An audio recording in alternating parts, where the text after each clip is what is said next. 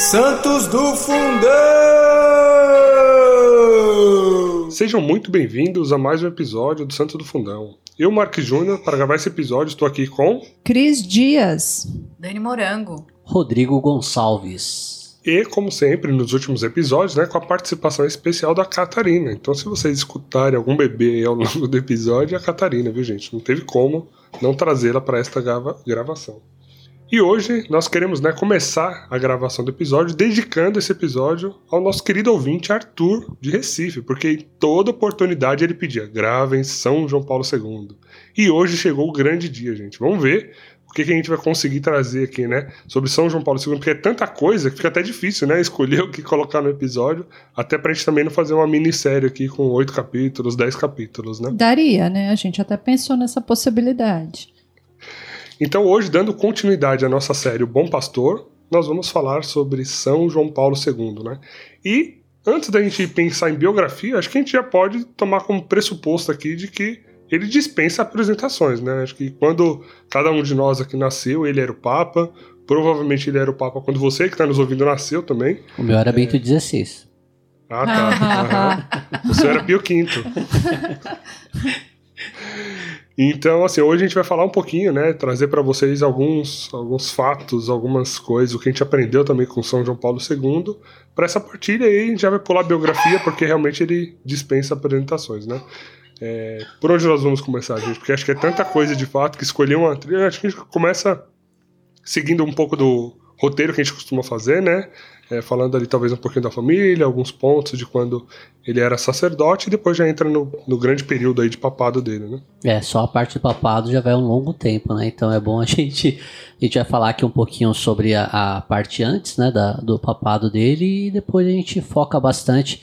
Mas só queria reforçar o que o Marx falou, né? É, pessoal que, que não conhece talvez profundamente a história do, do Papa João Paulo é, vale a pena aí você depois clicar no link que a gente vai deixar aí para vocês, né? E, e, dar uma aprofundada, porque é, primeiro que ele ficou muitos anos como papa, né? E, e, depois que ele produziu muita coisa, mesmo antes de ser papa. Então vale a pena vocês darem uma pesquisada que é, talvez, com certeza, alguma coisa que a gente vai falar vai ser novidade, mas tem muito assunto que vocês já devem ter ouvido falar, né? E que a gente talvez apenas dê uma pincelada né? E, e vale sempre a pena dar uma aprofundada na história desse maravilhoso homem. É, e com uma primeira curiosidade, né, como você falou que ele ficou muito tempo como papa, ele foi o, pensando na duração, né, no período ali como papa, ele foi o terceiro da história, né? Ele só ficou menos do que São Pedro, né? Também justo, né? Não tem como. E se eu não me engano, acho que Pio Nono, se eu não me engano, foi o que É, eu fiquei um... na dúvida também é. se é Pio Nono ou décimo. Eu não lembro o décimo de cabeça. não lembro. Não, não, não décimo não, foi Pio Nono. Pio Nono.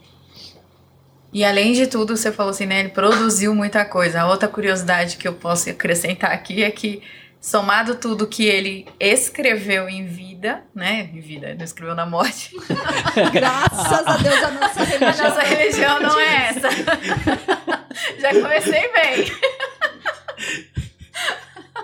É pra quebrar o clima, é gente. pra quebrar o tá gelo. Um pouco, é. tá um a gente pouco tá apreensivo. ansioso, né? assim, meio Na tenso. verdade, Dani, você falou isso só pra garantir que as pessoas que estão ouvindo estão sabendo de quem a gente tá falando É. e qual a igreja que a gente tá falando.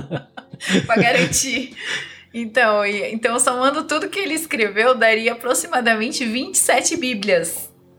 De tudo que ele escreveu. É muita Rapaz. coisa, né? Sem contar, né? Se a gente também for pensar todos os lugares que ele já passou, deve ter sido já quase um Ah, sim, todo, tem né? uma conta, eu não lembro agora o número, mas eles fizeram Eu um cálculo, esse- tipo, ida e volta da Lua, não sei quantas vezes, assim. Então, sobre esse ponto, até pra falar, né? A gente já pulou muito, né? Você vê que a gente começou de trás pra frente. É mas que a gente tá bem. empolgado, É, né? A gente tá empolgado. Gente, Mas nos, o que nos eu- desculpem, mas esse episódio também é muito especial pra gente. A gente também queria já gravar ele há algum tempo. Então, tá, tá, rola uma emoção aqui do lado de cá também. É, sobre essa questão das viagens, né? Ele chegou a visitar mais de 120 países, num total de mais de um milhão e meio de quilômetros. Então, se você contar a distância da Terra para a Lua, é como se ele fosse daqui para a Lua, da Lua de volta e depois de ida de novo. Então, ele foi três vezes, né? É, realmente porque ele tinha esse carisma, né? De estar com o povo, de conhecer é, as realidades visíveis mesmo ali na, na comunidade, nos jovens, no, enfim.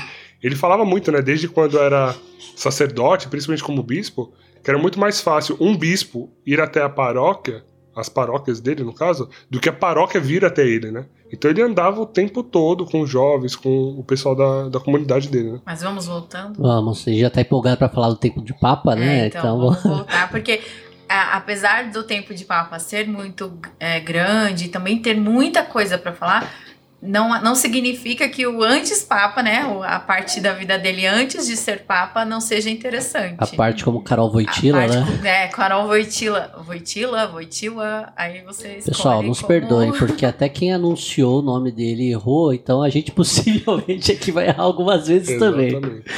Então vamos, vamos partir do início, né? Ele nasceu em 1920, no mês de maio, na Polônia.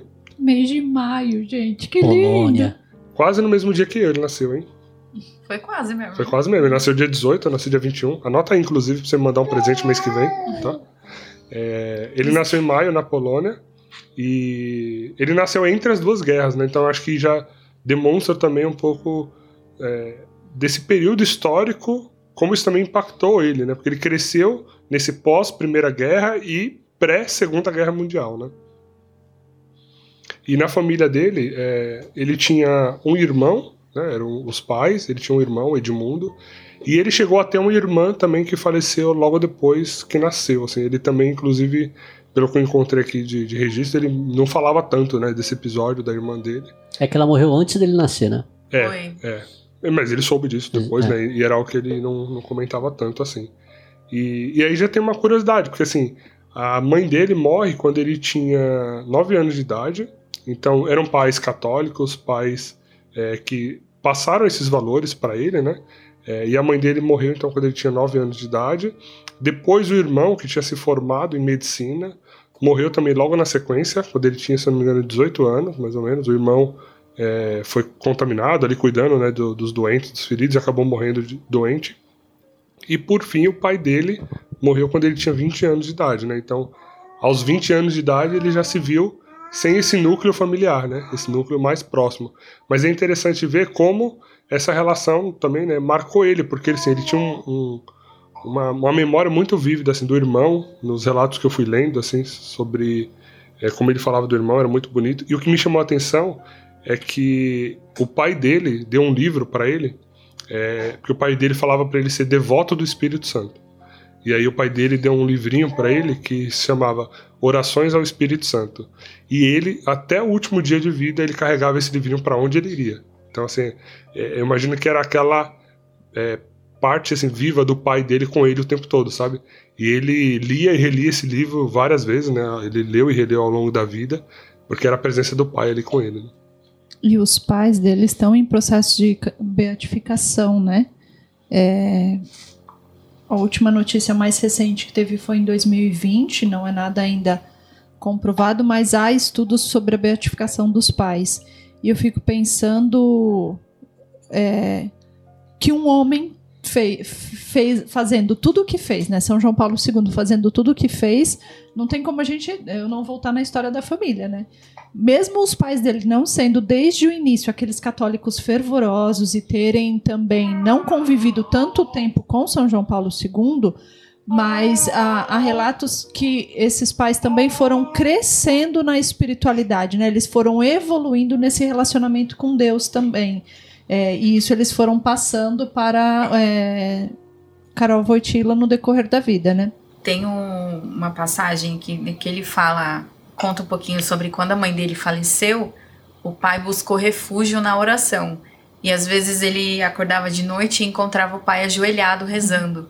E ele diz que isso foi assim o primeiro exemplo que ele teve, assim, foi o primeiro ali, o primeiro seminário de, que ele que ele pôde conviver foi vendo o pai ali, né, tendo esse buscando refúgio na oração.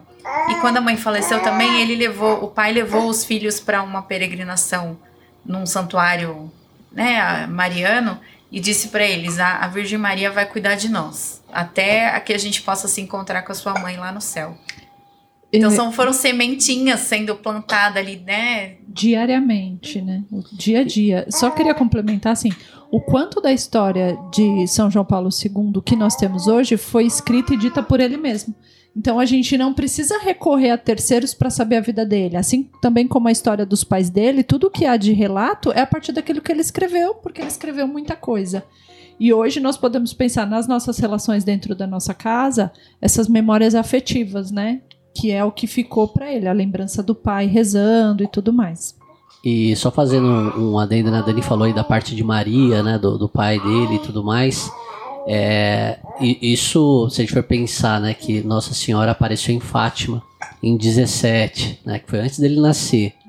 E o terceiro segredo de Fátima tem relação com o que viria a acontecer com, com João Paulo II como Papa, que a gente vai falar disso também. É, a gente vê esse vínculo e também o lema dele, né, como, como Papa, também relacionado a, a, a Nossa Senhora.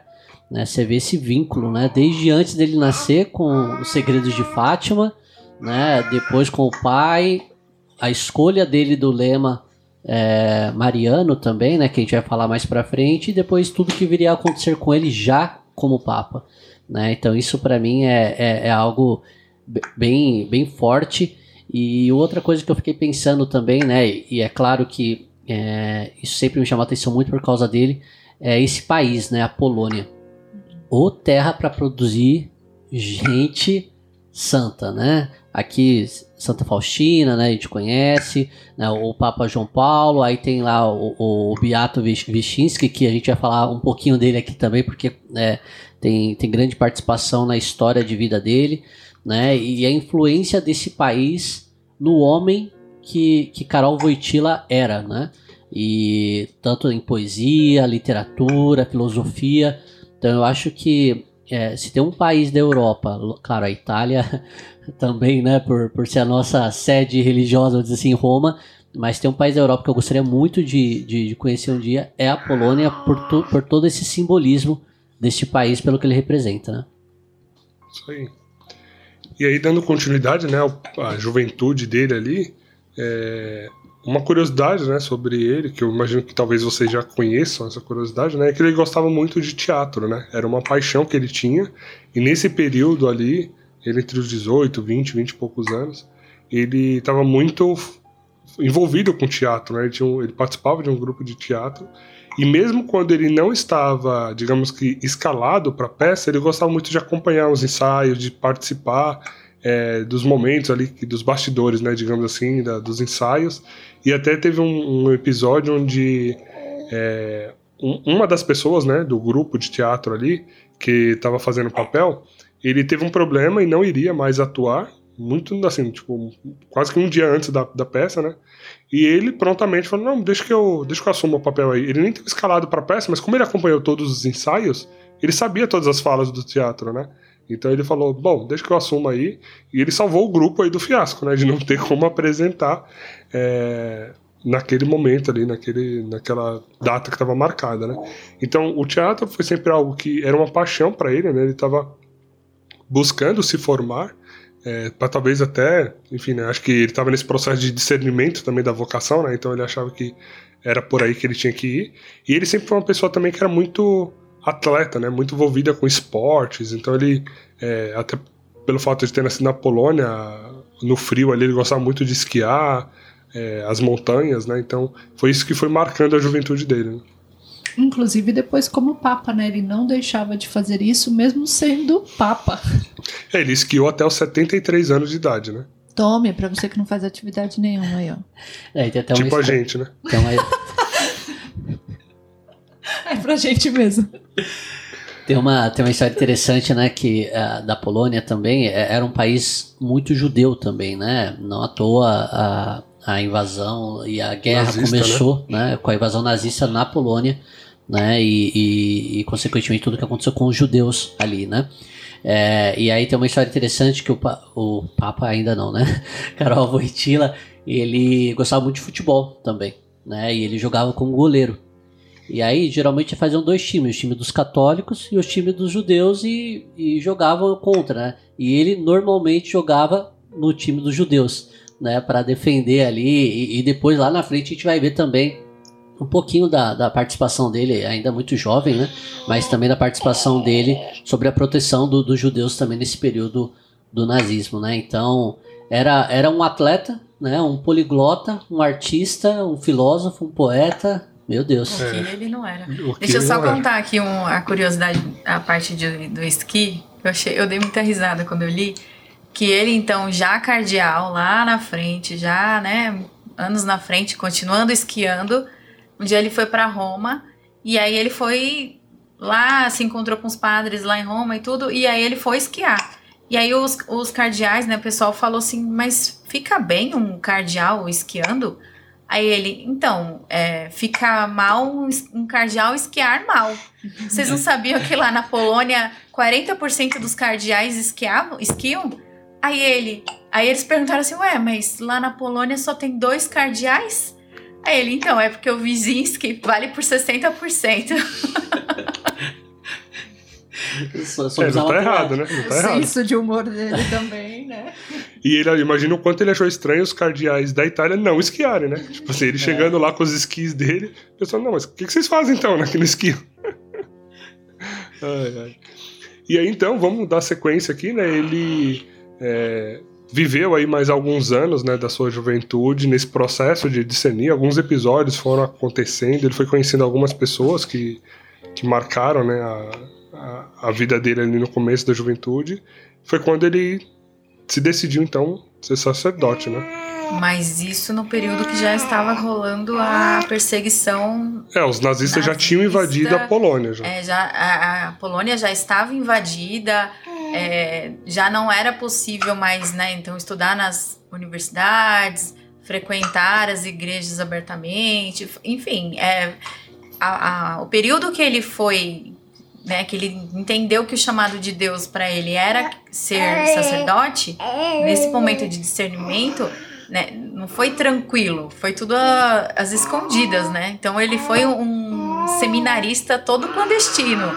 Era tudo feito na surdina ali, nos lugares, as reuniões onde tinha aula e tudo era na casa do, do reitor. Então era tudo feito de um jeito, de forma para poder proteger, né, os seminaristas naquela época e e propiciar que ele conseguisse né, estudar para se formar. É, e aí, inclusive, ele, ele entra nesse seminário né, como clandestino e vai é, estudando ali para se formar em meio a esse clima né, de tensão. E uma das coisas assim que me chamaram muita atenção quando eu estava estudando sobre ele é que quantas e quantas vezes é, ele quase morreu, ou ele quase foi pego, ou ele quase foi preso, ou ele quase alguma coisa aconteceu com ele, mas ele escapou. Né? Então ele E não foi coisinha assim. Não, assim, ele né? sofreu, ele foi atropelado. Aí vinha os nazistas, baixava lá para fiscalizar e porque ele tinha um visto de trabalho X, aí ele não era pego. Sempre tinha alguma coisa que acontecia que no último segundo, né, ele era salvo.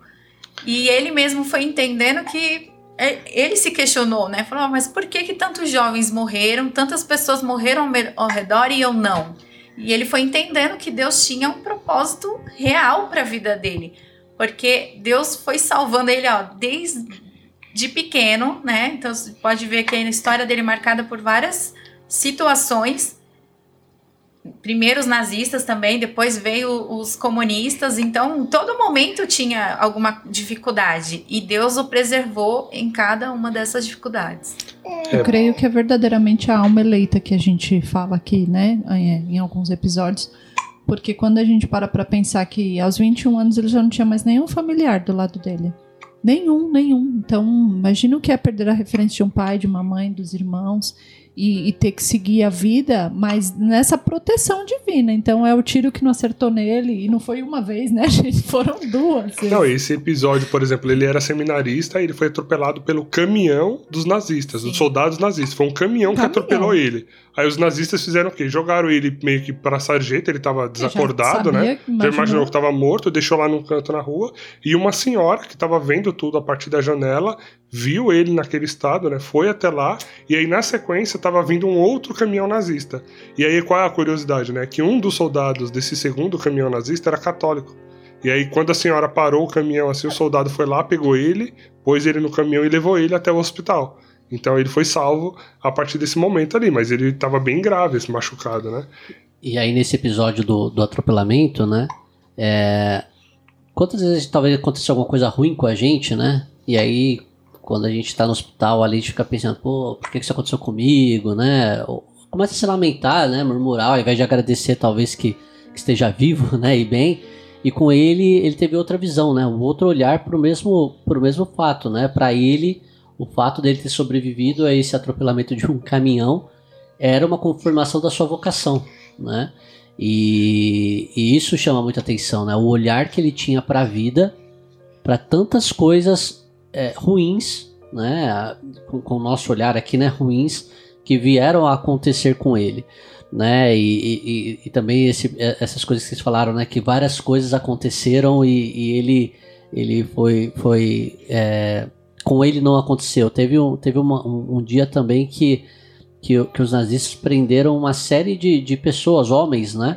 E, e ele não foi preso, né? Ele foi um dos poucos, né? O, onde o livro fala que ele foi o único, mas é, é, não sei se foi o único que não foi preso, né? E aí ele foi é, se escondeu, né? Junto lá à, à, casa de um tio dele e, e com ele não, não aconteceu nada, né? Então é, é mais um livramento. Era essa palavra Exato. que eu queria encontrar, né? Uhum. O livramento que ele teve né, para Deus tinha um plano para a vida dele maior do que isso, né? E era interessante ver também que as pessoas ao redor já percebiam nele algo diferente e algo até que talvez ele não tinha enxergado ainda, mas os outros já viam. Porque é, teve uma época nesse período também em que ele foi meio que trabalhar num campo de trabalhos forçados. Né? Não era ainda o campo de concentração, como a gente conhece, Auschwitz ou outros do tipo, mas já era um, um início disso, digamos assim, um precursor. Né? Então ele trabalhava numa pedreira é, que era um campo de trabalhos forçados.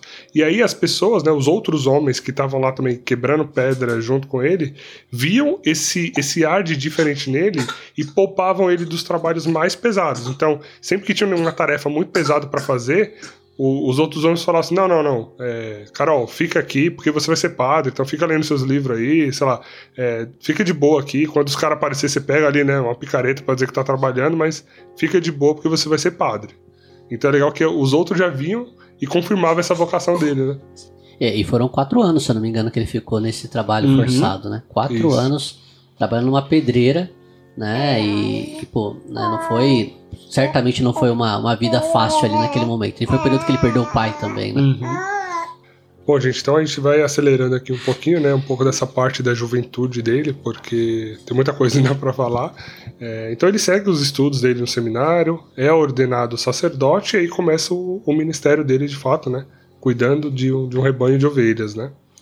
E, e, aí já tem uma primeira curiosidade aqui enquanto sacerdote, né? No, os encontros aí que, que Deus vai preparando, né? Porque certa vez ele foi estudar na Itália, dar continuidade à formação dele, né? Mas já como padre, e aí ele decidiu que ele iria até San Giovanni Rotondo conhecer o Padre Pio.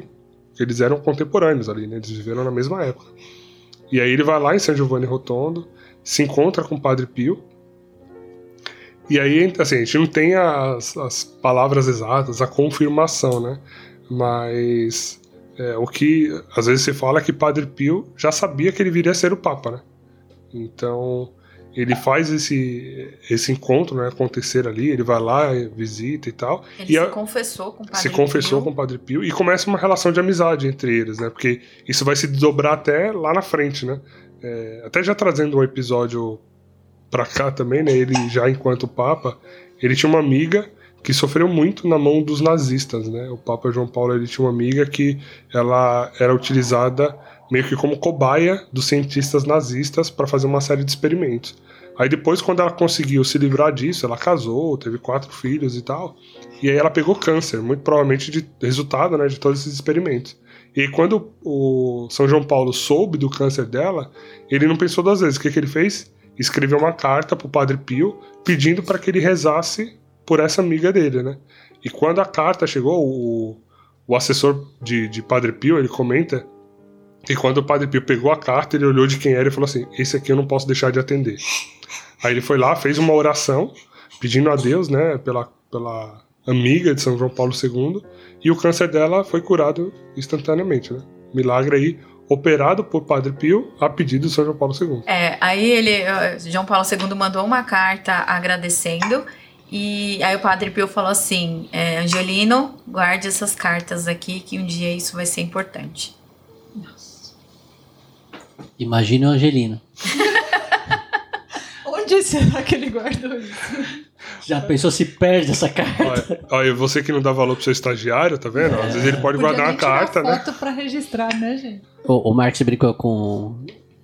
Pra você cuidar bem do estagiário, né? E também você que é estagiário, meu filho, cuidado com sua missão, com seu trabalho, viu? Um dia ele pode ser muito importante aí lá pra história, né? Então, faça bem feito seu trabalho, mesmo que seja algo inicial ainda, né? E se você tiver alguma dúvida, vai no episódio de São José Maria Escrivá e vai entender o porquê Essa é disso. intercessão de Angelino, que com certeza É, deve estar no Angelino. céu. A gente depois tem que gravar um podcast sobre esse Angelino aí. É, um ponto que, que me chamou muita atenção desse período que ele que era como padre é a relação dele com os jovens, né? E, e lá na, na Polônia, né, ele, ele tinha um grupo de jovens que começou mais ou menos com 20 jovens, né, e ele organizava esses jovens para falar sobre a religião, claro, e também sobre filosofia, artes, esporte. Eles iam é, esquiar né, no inverno, e imagino que fazer caiaque no verão, né? Não acredito que ele faria caiaque no inverno. E, e esse grupo chegou até 200 pessoas, né? Começou com 20 e chegou a 200 pessoas. E por que, que isso chamou minha atenção? Não sei se todo o público que, que ouve o nosso podcast sabe das nossas origens, né? Que em grupo de jovens também. E o Papa João Paulo era o Papa no período que a gente é, iniciou nos grupos de jovens, né? E, e eu me lembro que o nosso grupo de jovens começou exatamente com uma quantidade parecida, com uns 15, 16 jovens, e chegou uma época em nosso bairro que a igreja não comportava, né? E não havia jovens na rua, né? E, e isso é algo que me chamou muita atenção quando eu vi essa, esse trecho da história dele, porque é algo muito belo, né? Como, como os jovens são atraídos e como a igreja é, tem a capacidade de atrair jovens. E isso aqui a gente está falando antes do Concílio do Vaticano II. Né? Então a igreja sempre teve essa capacidade.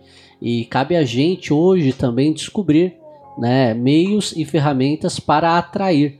Né? Não, não, não que a igreja necessariamente precise somente, ah, tem que ter alguma atração, mas como fazer com que aquilo que a igreja sempre diz que é a verdade né, é, consiga alcançar os jovens. Né? O cara ensinava filosofia e teologia, né? Filosofia ele não atraiu os jovens só com caiaque, não, Exato. né? É. Ele dava ali a doutrina. É, que eu acho que ele fazia o quê? Ele usava isca, né? Ele falava assim, ó, vem aqui pro caiaque, vamos esquiar, vamos subir montanha. E enquanto subia a montanha, ele ia evangelizando, ia partilhando, ia falando. Mas ele Ia plantando a sementinha, né? Tinha. Ele tinha. A, ele, ele- era ele, né? É tipo você, é tipo você jovem que vai convidar outro jovem e fala que no retiro vai É, ter jogo de futebol, sabe? Assim. É, não sei se ele fazia. mas Mas tinha, a diferença é que tinha o caiaque lá. Às vezes o pessoal fala que vai ter jogo de futebol e não tem nos retiros. né? Acho que só assim, confidenciando um pouco do nosso preparo até para gravar esse podcast, a gente ficou pensando assim em diferentes formas de como gravar, né? E como São João Paulo, ele é bom em tudo. Porque assim, nós poderíamos gravar um episódio são- com um tema São João Paulo, teologia do corpo. A gente falaria duas horas. São João Paulo, comunismo. A gente falaria duas horas. Quatro horas e meia. Quatro horas e meia. São João Paulo, família. O dia inteiro. Né? E a juventude, então, São né? João Paulo, juventude. São João Paulo, aborto. Tudo. São João Paulo e Maria. Nossa, dois dias. Misericórdia. Misericórdia. Ah, um parênteses bom. Quem quiser saber um pouquinho mais sobre a história de São João Paulo e a Divina Misericórdia especificamente, teve uma pessoa chamada Ana Marques que fez um episódio sobre isso ano passado, se eu não me engano. Vai lá no nosso Instagram que você vai encontrar uma série sobre a Divina Misericórdia e tem um episódio específico Sobre, sobre São João Paulo. São João Paulo II e a Divina Misericórdia. E no podcast de Santa Faustina a gente também conta um pouquinho, né? Mas é isso, é para dizer que São João Paulo, ele tem muitas frentes de atuação e não dá para dizer que nenhuma ele fazia mais ou menos, Não. gente. Todas ele fazia assim com uma intensidade, com a vida. Por isso que o cara quase perdeu a vida muitas vezes. É até, talvez por isso, né, Cris, um, um dos textos que eu li falava assim, né? João Paulo II foi aclamado como um dos líderes mais influentes do século XX. Né, porque não era, entenda bem o apenas aqui, tá, pessoal? Não apenas de, de somente, de... de Só isso é, limitado. ele não era somente o líder religioso da Igreja Católica, não. Ele teve um papel, como a Cris falou, em diversas frentes, né? E, e como Papa aqui tem um trecho que, que aí eu vou falar mais lá pra frente, que pra mim me marca muito. Depois a gente fala. Sigamos. Isso aí. Não, então, e sobre falando aí um pouquinho sobre essa questão né, dele ter produzido tanto, ter feito tanto, ter escrito tanto. É, uma das questões que chama atenção sobre ele é a questão da produtividade. Ele era incansável. Ele, ele a todo momento estava fazendo alguma coisa. No descanso dele, ele estava produzindo. Não era um descanso no ócio de ah, vou assistir a Netflix, tô cansado, vou ali. Não. Ele falava muito sobre a questão de que o tempo não poderia, né, não, não podia ser desperdiçado. E aí, é, ele tinha uma habilidade, posso chamar de dom, o dom da concentração compartimentada. O que, que consiste isso? É, ele conseguia, comprovadamente, ele conseguia fazer duas coisas ao mesmo tempo. Duas coisas assim. Ele conseguia estar tá conversando com uma pessoa e escrevendo uma outra coisa diferente. E dando atenção para a pessoa, falando com a pessoa e escrevendo uma encíclica. Então, tem vários relatos de que, por exemplo, no Concílio Vaticano, enquanto estava acontecendo lá as deliberações e as coisas, ele estava escrevendo ali já é, uma, a, os rascunhos dos escritos da teologia do corpo, sabe? É, ah, enquanto ele. A questão da leitura era tão, tão intensa na vida dele que enquanto ele lia uma obra é, mais densa, considerada pesada, ele pedia para outra pessoa ler uma, um livro mais leve e ele ia assimilando as duas coisas ao mesmo tempo. Isso eu li no livro, tá? Se o livro tá mentindo, é o livro ele, que mentiu. Ele, eu acho que ele pode ser o padroeiro dos sanguíneos. Que a gente, Jamais. na verdade, é o contrário, a gente perde o foco é. por tudo, então tem que rezar por ele. E fala que. A, é difícil vocês se concentrarem em uma coisa em de uma coisa vez. só, exatamente. Pois é, ele tinha o dom de se concentrar em duas coisas ao mesmo tempo e dar atenção devida às duas coisas.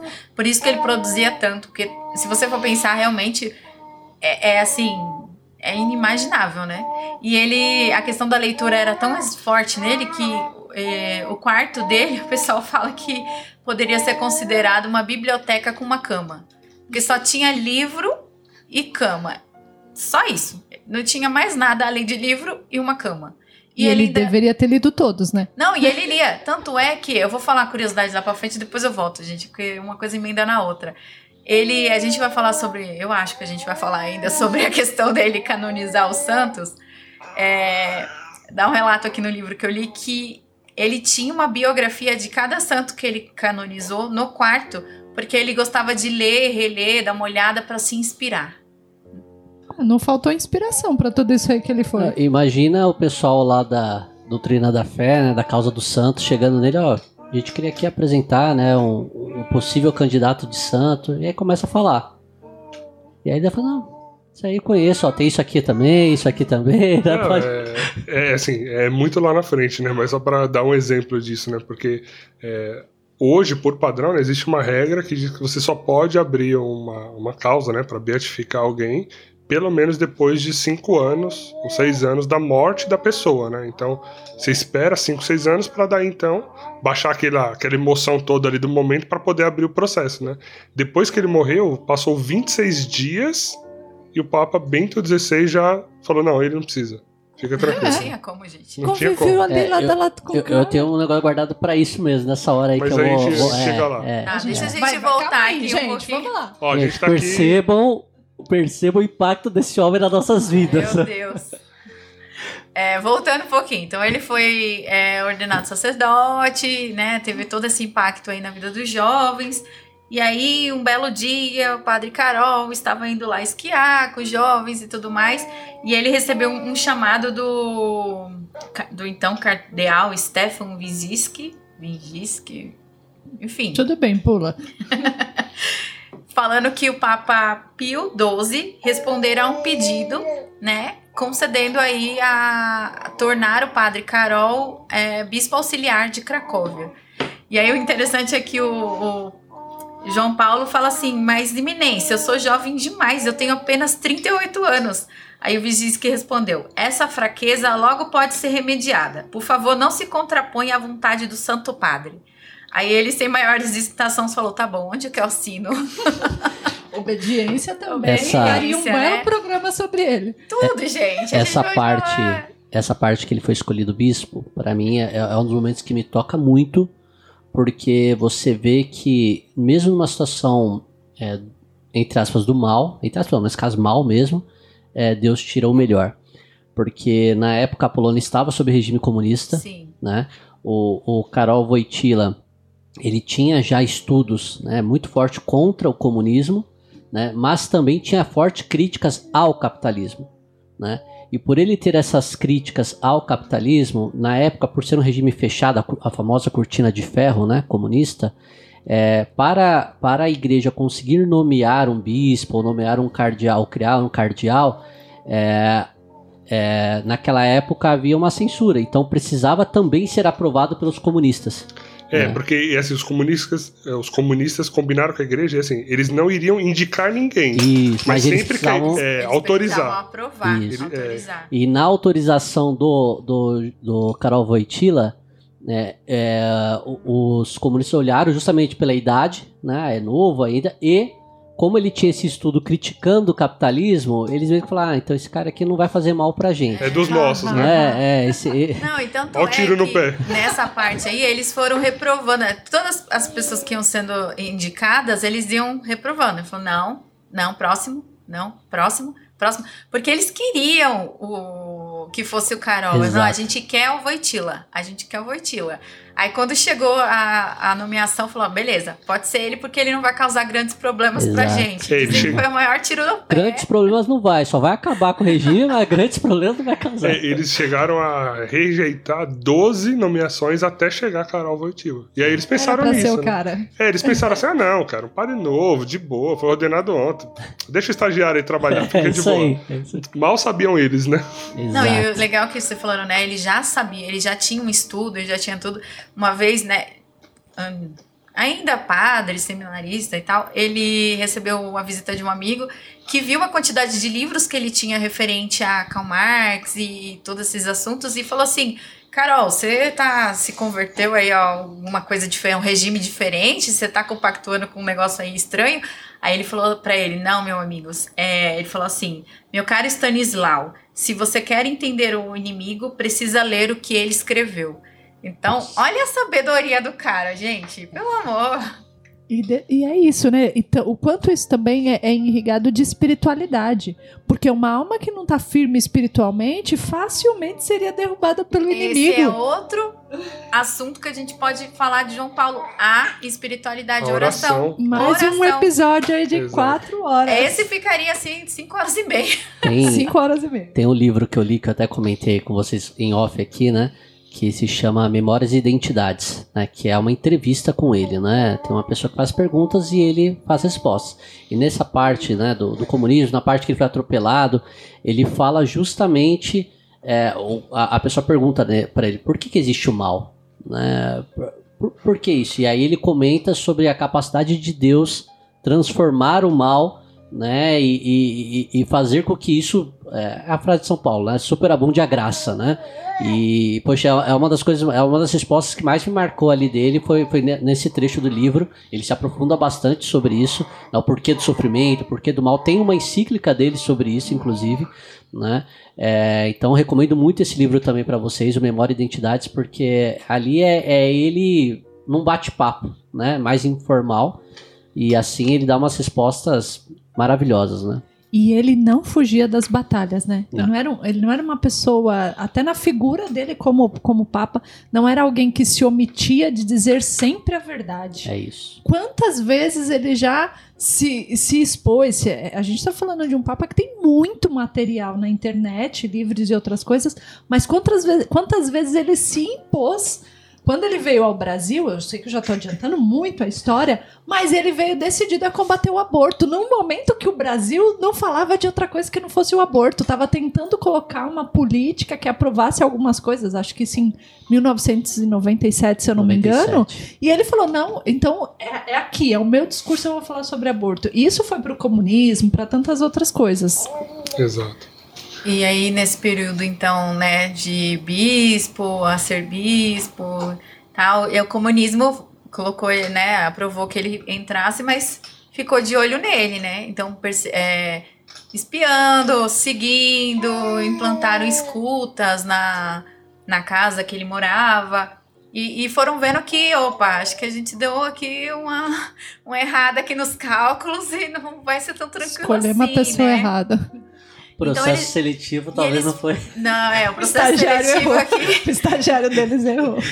né? E aí tem uma, uma parte aqui que eles tentaram de todas as formas, né? Foram tentando de ali plantar coisas contra o Papa João Paulo II, até que chegaram e fizeram o quê? Eles plantaram, né? Inventaram um diário de uma falecida escrito dizendo que, ele, que ela tinha tido um caso com o padre Carol, é, né, até então padre na época, e para poder queimar ele, né, e ver se tirava o cara ali do da igreja e tudo mais. Só que o que, que aconteceu? O cara que, plant, foi, que plantou o negócio, né, que, que fez toda a, a emboscada, foi pro bar beber, aí encheu a cara e deu a letra, né? Então, falou tudo, falou tudo que ele tinha feito. Ah, que eu peguei o diário, pus lá tal. Então, assim, é, obviamente não tinha. Aí quem fi- ficou feio pros comunistas, né? Porque, tipo, ó, olha o que vocês estão fazendo.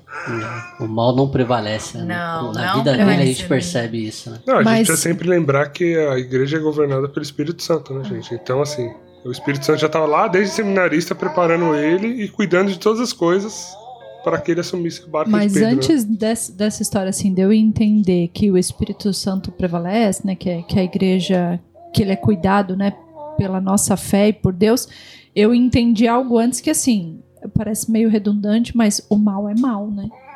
Então, o mal, ele faz maldade mesmo para destruir nossa vida, na- a Sim. nossa cultura, a nossa sociedade, e o quanto a gente precisa estar atento a isso. Porque se nós estamos falando de um santo que combateu tantas coisas, peraí, né? Acho que a gente tem que pensar um pouco é, o quanto esse homem cheio de Deus ainda nos ensina algo. É, e ele, com relação ao mal, né, até nessa parte do livro que ele fala, ele, ele, ele comenta muito isso, que a preocupação dele não era exatamente com o mal, né, mas com a falta de resposta dos bons. É, mas é, é um. Até hoje, Porque né? É, só até existe hoje, a né? treva porque a luz não está ali. É. né? Então ele, ele, ele, ele falava muito disso, né? Que o mal ele existe, né? Existe Desde sempre, desde né? sempre e onde tem o homem tem a chance de ter o, o mal, mas a preocupação dele e, e é por isso que eu acho que veio essa coragem que a Cris comentou dele de falar o que tinha que ser falado, de se posicionar. É, a preocupação dele era a falta da luz, né? A luz não não apareceu, o bem não apareceu. É, mas hoje em dia você vê muita gente até falando, e eu concordo muito, que é assim, né? Como que você combate os males do mundo? Sendo santo. Seja E- você e, buscando santo. né? conhecimento, né? Não, Porque é, isso. Ele, É, porque assim, se cada um de nós for santo, e aí isso a nossa família é santa, e aos poucos isso vai irradiando e outras pessoas vão sendo santa, daqui a pouco você vai ter santo no mundo. Pronto, acabou, resolveu o problema. Ó que beleza. Só santo de sétima morada, se encontrando, conversando, batendo papo, né? Então vamos dar sequência aqui, porque a gente já abriu um baita de um parênteses. E aí a gente já falou um pouco então dele bispo, arcebispo. Ele como bispo, né, ficou muito é, conhecido ali na paróquia, né, porque na, na paróquia, na diocese dele, porque ele visitava muito, né, as famílias, as pessoas, ele gostava de estar perto das pessoas, como ele já falou e reafirmou.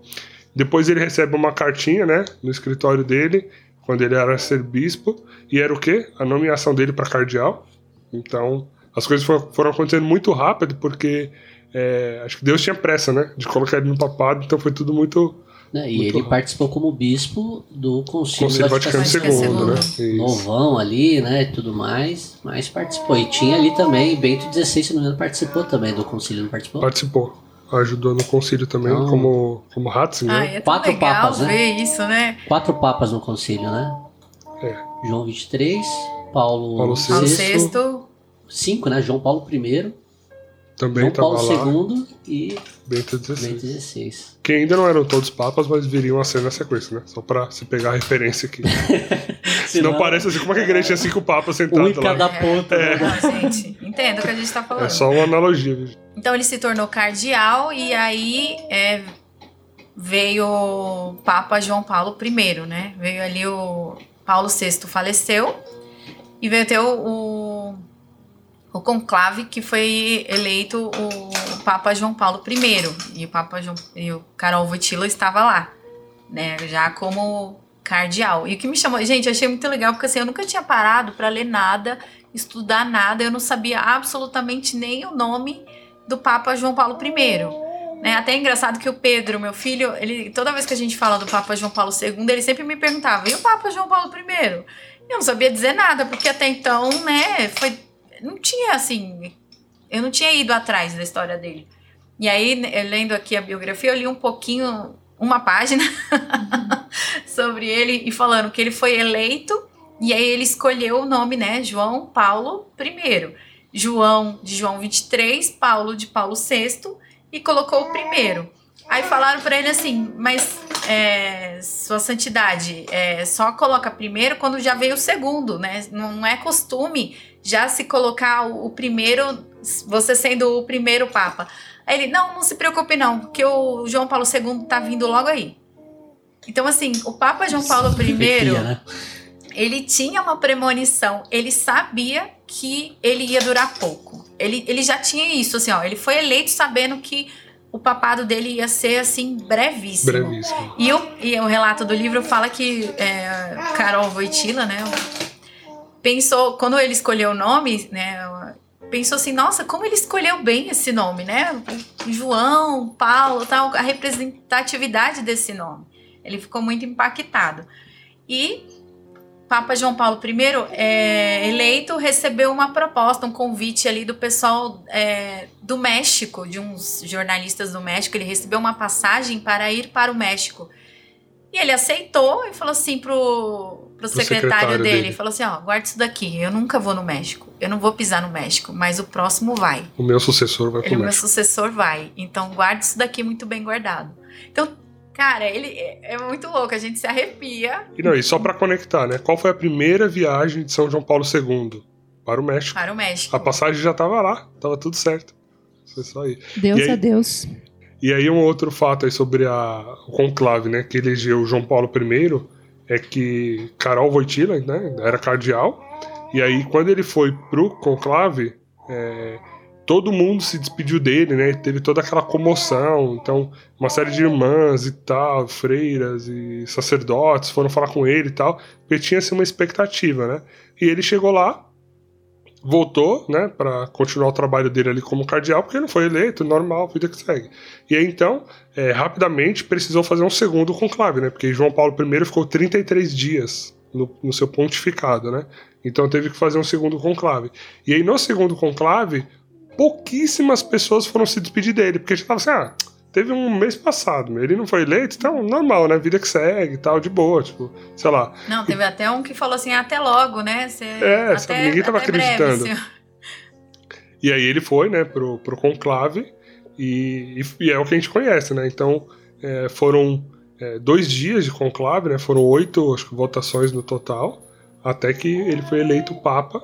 E aí já veio uma série de coisas, né? Assim, o primeiro Papa eslavo, é, se você considerar os 500 anos anteriores, então ele foi o primeiro não italiano, né? Nesse período de 500 anos.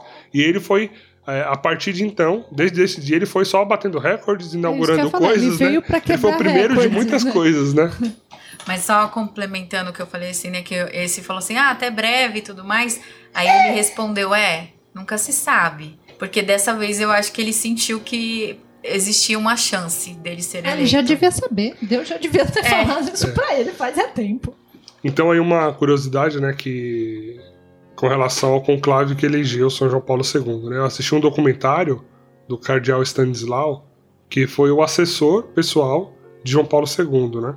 Ele a, ele assessorava São João Paulo II desde quando ele era bispo, cardeal, então assim, ele conviveu uns 40 anos, né? Com São João Paulo II. E ele estava na praça de São Pedro, aguardando, né, como todas as outras pessoas ali, aguardando o anúncio. E aí quando saiu fumacinha branca, tal, temos um papa, ele ficou naquela expectativa, né, quem será, né? Aí quando ele viu São João Paulo II é, aparecendo, né, na sacada ali do Vaticano e tal, ele, caramba, né, já teve toda essa comoção. E aí como ele era o assessor do cardeal Carol Wojtyla, então, ele conseguiu entrar no Vaticano e foi até a sala que os, os cardeais estavam jantando ali tal, para ele cumprimentar, né? É, o Papa. que no caso ali é São João Paulo II. E ele fala que quando ele chegou é, para falar com São João Paulo II, São João Paulo olhou para ele e falou assim: Olha o que eles fizeram comigo, né? Tipo, eles me elegeram, me colocaram aqui. E aí ele falou que é, foi um momento de muita emoção assim para ele, né? Poder ver nos olhos assim é, aquele homem que ele já conhecia, sabe? De, de, de, ver a santidade, de ver a espiritualidade é, sendo colocado ali para chefiar a nossa igreja. Né? E mais uma vez aqui também, né? Sempre quando chega essa parte do conclave, eu gosto de falar isso, que é, mais uma vez ele não era um papável, né? E, e, no, e, por que, que eu reforço isso? Porque às vezes a gente olha, né? Para cardeais ou olha para bispos, padres, enfim, a gente fala, não, esse aqui seria um excelente papa, aquele ali seria um excelente papa. Mas a forma como o Espírito Santo conduz a igreja nem sempre é aos olhos daquilo que a gente imagina ser o melhor. É, é como a história de Davi, né? Davi foi aquele último lá que nem tava ali pra ser né? escolhido, né? né? O magrelinho. O... Chegou, ah, você tem algum outro novo. filho? Tem, tem um é. outro filho. Não, mas isso aí não. é mais ou menos como a história dos papas, né? Se a gente pegar lá que a gente gravou já João 23, muito parecido, e João Paulo II também, por tudo que você comentou, né, Marcos, também. É, fazer o que? 500 anos que não tinha um papa que não fosse italiano, né? E, é que a gente quer ter a pretensão de saber mais que o Espírito Santo, exato, né? A gente exato. acha que a gente sabe mais que o Espírito Santo. Né? Então, gente, chegamos ao ponto aqui que começa. Habemos Papa. Habemos Papa. Habemos Papa. Uhul! Fumacinha branca! É isso aí. Bom, gente, então, como a gente acabou de falar, né? Habemos Papa, São João Paulo II, ele é eleito ali no conclave.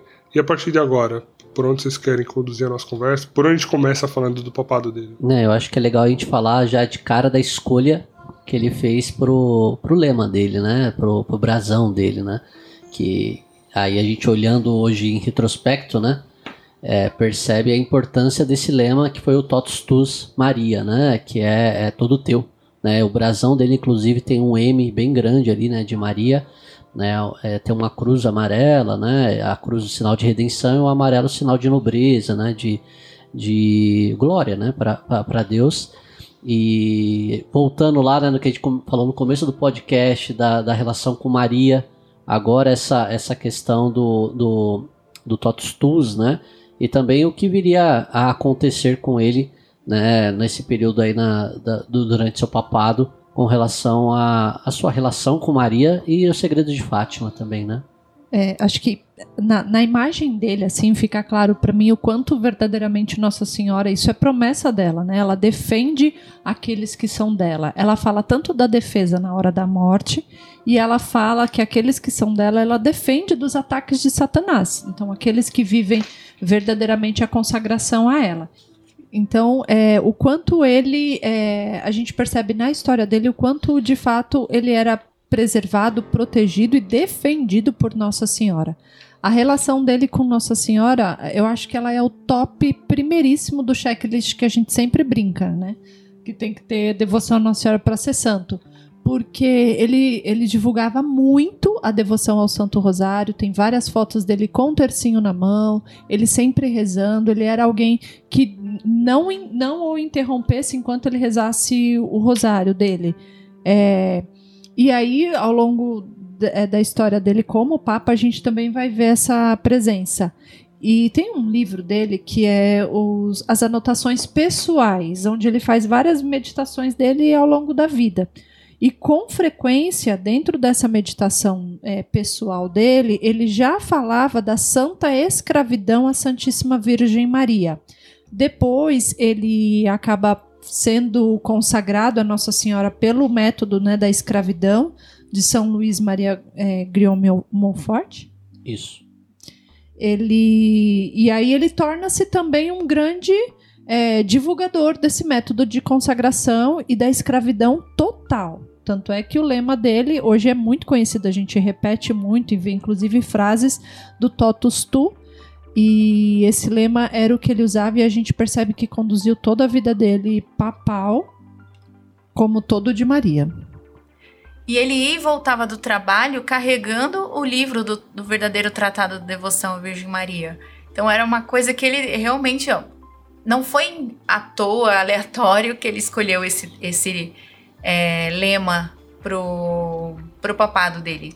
É, e depois de ler o tratado, né, muitas vezes ele comenta, né, que ele foi refletindo, né, então ele já conhecia o tratado, né, como a Dani falou, até que Totus Tus vem de São Maria Grignon de Montfort, que ele colocou no lema dele, né, e ele depois comenta que compreendeu que ele não podia excluir da vida dele a mãe do seu senhor, de que se ele fizesse isso ele estaria desatendendo a vontade de Deus, né, então é, Maria sempre esteve próximo a ele em todos os momentos, né, desde quando a gente falou lá da família, o o, pai e a mãe ele consagrando, enfim, é, principalmente o pai, e agora, né, como Papa, ele sabia que ele tinha que ser guiado por Maria, sabe, para ele fazer um, um, bom trabalho. Vamos, só, só uma parte também, assim, antes dele, dele virar Papa, um pouco antes, né, tem uma cidade lá na Polônia chamada Nova Ruta, né, que um ano antes dele virar Papa, ele consagrou né, a, a, Nossa Senhora Padroeira da Polônia, né, essa cidade. E aí a gente vai falar mais para frente a importância dessa cidade, que inclusive é uma cidade que, que os comunistas né, tentaram tirar Deus da cidade, construir uma cidade sem igrejas, né, e aí a gente vai falar o que que João Paulo II fez quando ele visitou a Polônia sobre isso. Se ele consagrou a Nossa Senhora, já era, perderam. Exato, é, eles, mais uma vez, né? Perderam. E aí a gente avançando né, na, na, no pontificado dele, né, lá no final dos anos 70, início dos anos 80, ele sofre né, o, o, o atentado né, por, por, pelo, pelo, pelo Aliaca, né, um turco que, que, que dizem né, historiadores que foi amando né, da, da polícia secreta da Bulgária que respondia né, para a União Soviética, para os comunistas, né? E Atual a... Rússia, certo?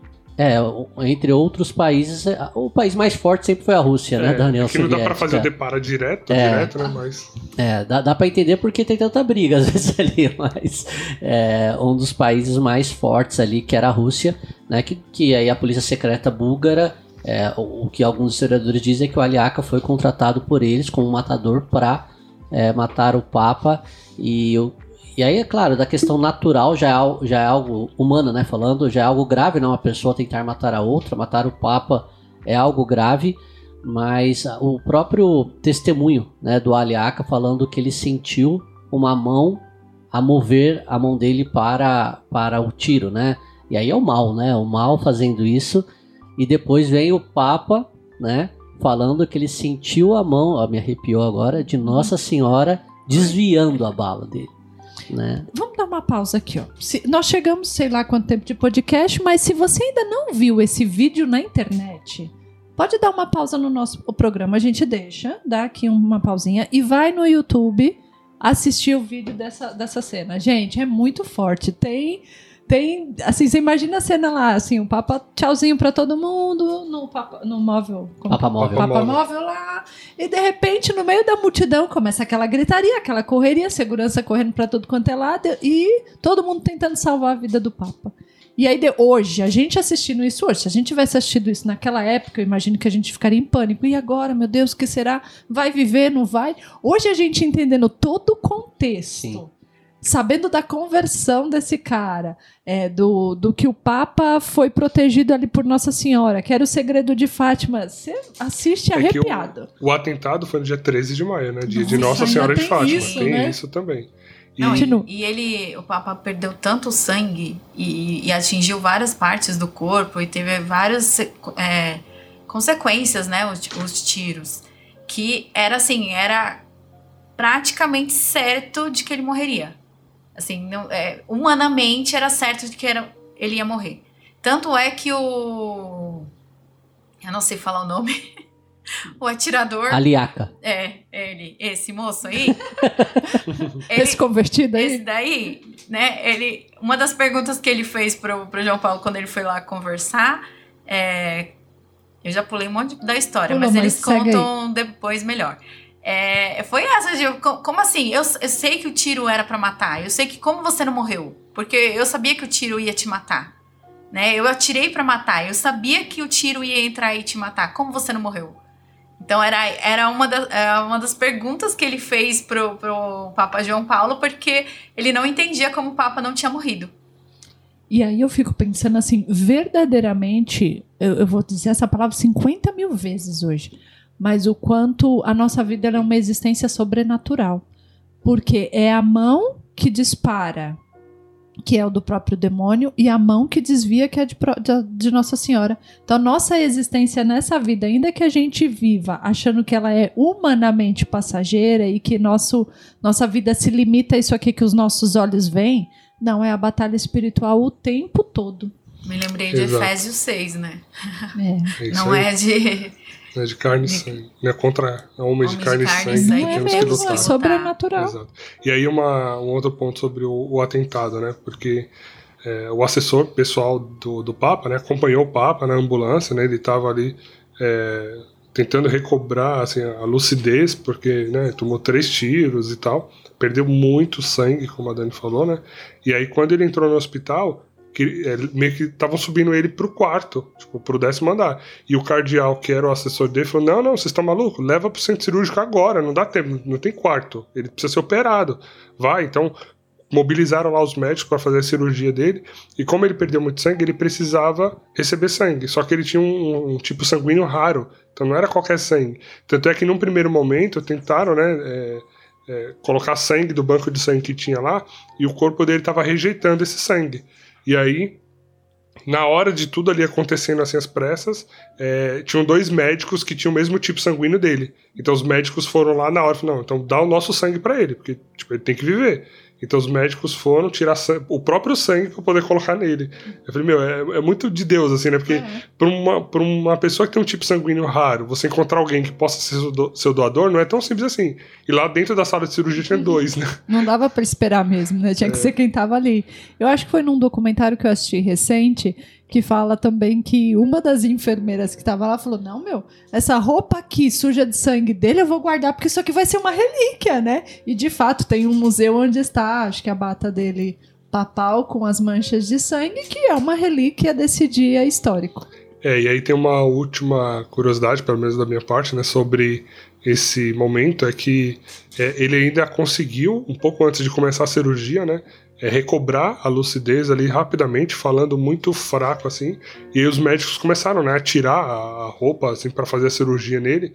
E aí ele pediu para não tirar o escapulário, né?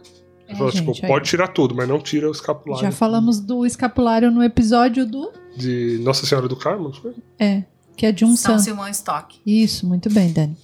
É, e aí um ano depois, né, ele foi até Fátima, né, agradecer a Nossa Senhora pela sua vida e pegou uma das cápsulas né, da bala e colocou. Né, e hoje está na coroa de, de Nossa Senhora de Fátima lá, pra, como, como sinal de agradecimento, né? Em e Portugal, oferta, lá, né? Em Portugal.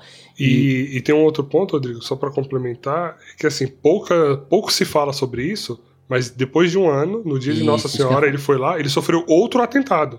Tá? Que todo mundo lembra do primeiro, foi o mais grave, claro. Mas lá em Portugal, comenta aí do, do, do que Não, houve, isso né? mesmo. Teve, te, na verdade, ele sofreu mais três tentativas de, uhum. de assassinato, né? Enquanto o Papa, sem contar as anteriores. a, a, segunda tentativa foi essa, exatamente um dia antes, né? Ele, ele um homem com uma baioneta tentou, né, é, esfaqueá-lo, né? E ele ficou ferido leve, mas, mas foi ferido. Os outros guardas conseguiram impedir. Né? Isso um e dia, era um clérigo, né? É, um dia antes. Também em 95 teve uma, uma outra tentativa de detonar uma bomba enquanto o Papa passava né, para uma pessoa é, é, vestida também de, de padre, né, seu homem bomba também tentaram, mas isso conseguiram evitar, né, que, que fizessem isso. Então foi um homem que, vamos dizer assim, que tentaram matar ele quase sempre, né? Sempre. Sim. E nesse documentário que eu vi, do assessor pessoal dele falando, né? Ele disse que, assim, nesse atentado de Fátima, porque assim, houve o de São Pedro, né? Da Praça de São Pedro, aparentemente parecia algo meio que isolado. E aí, quando aconteceu esse atentado de, de lá em Portugal, em Fátima, é, o cardeal falou que assim, a partir dali todo mundo que estava em volta dele ficou com muito medo, porque falou assim, como vai ser daqui para frente, né? Em toda aparição pública dele, tinha toda aquela tensão, porque falou assim, vão tentar de novo até conseguir, né? E aí é, diz que ele, né, São João Paulo percebeu esse medo, essa tensão e falou para eles assim, né? Gente, não vamos viver com medo não. A gente não tem que estar tá preso, o medo não, não tem que é, prender a gente.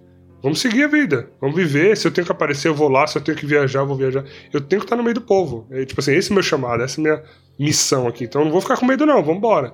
E até que depois foi criado o Papa Móvel blindado, né? Para que o Papa pudesse ter esse. Eu ia dizer exatamente isso. As expressões dele posterior aos atentados não remetem a uma preocupação.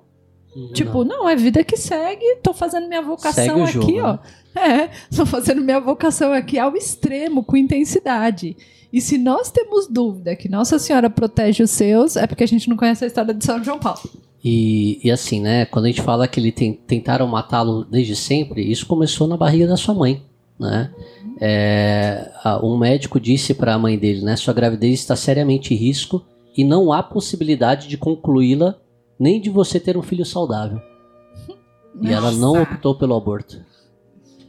Tem que ser. Talvez a frase seria nem ter um filho normal, né? Ou- porque ele foi, Humano só. é, né, ele foi extraordinário. É, foi né? Essa frase, essa frase talvez fosse melhor, né? Então, talme- talvez também daqui, talvez não, né? Com certeza também daqui a, a razão dele pregar tão firmemente contra o aborto, né? Sim, é isso. Imagine se é, é o que a gente fala hoje, né? Se a mãe dele tivesse abortado, nós não teríamos. Gente, nós não teríamos tudo que nós estamos falando aqui, toda essa história. É. Isso é muito forte. Passamos os atentados, passamos Maria. Bom, então agora acho que a gente pode, né, falar um pouquinho das viagens que ele fez pelo mundo, né?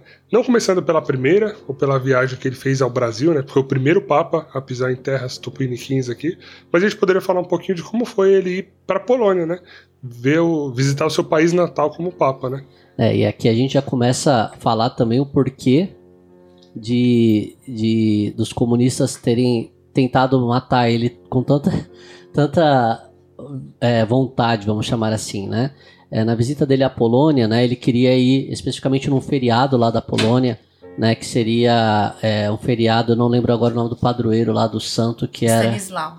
é, Stanislau. E, e ele queria muito ir neste feriado, né, para a Polônia, porém os comunistas, como ele, ele tinha que negociar, né, com o, o regime comunista para poder ir.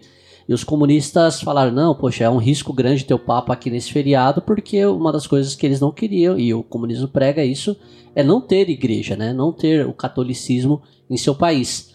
Então eles fizeram um acordo né, nessa negociação, e aí a habilidade de negociação de João Paulo II, né? Ele aceitou não ir no feriado, e em troca ele passaria nove dias na Polônia.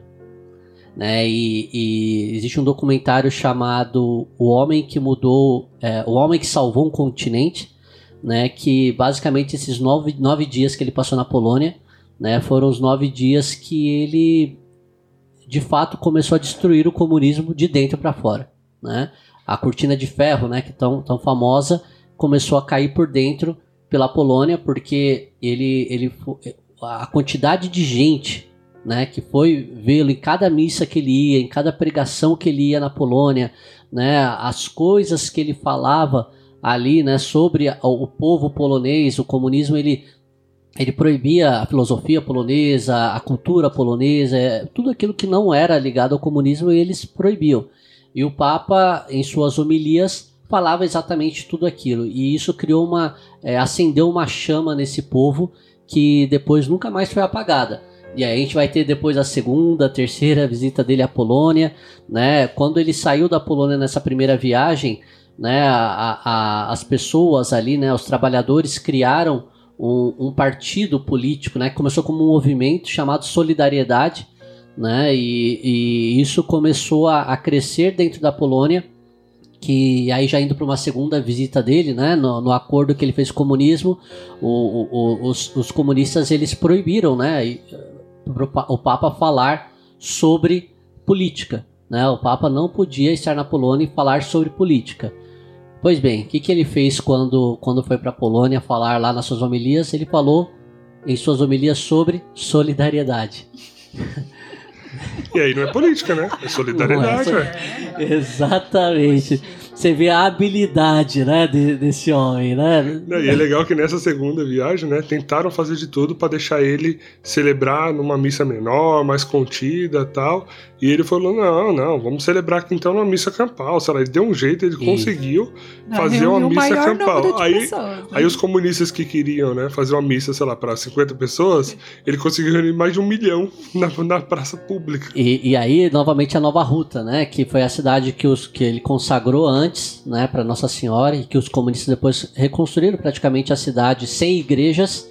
Aí o Papa foi até a porta da cidade, vamos chamar assim, celebrar uma missa lá, né? E ele disse claramente, né, que, que se a cidade não pode ter é, Deus dentro da igreja, Deus vai até a porta, né? E, e os moradores iriam levar né, Deus para dentro da cidade. E aí começou totalmente a, a, a, a derrocada na Polônia, né, do comunismo e que isso depois foi caindo em todos os países que faziam parte da União Soviética durante a década de 80 aí, né, terminando no ano de 89.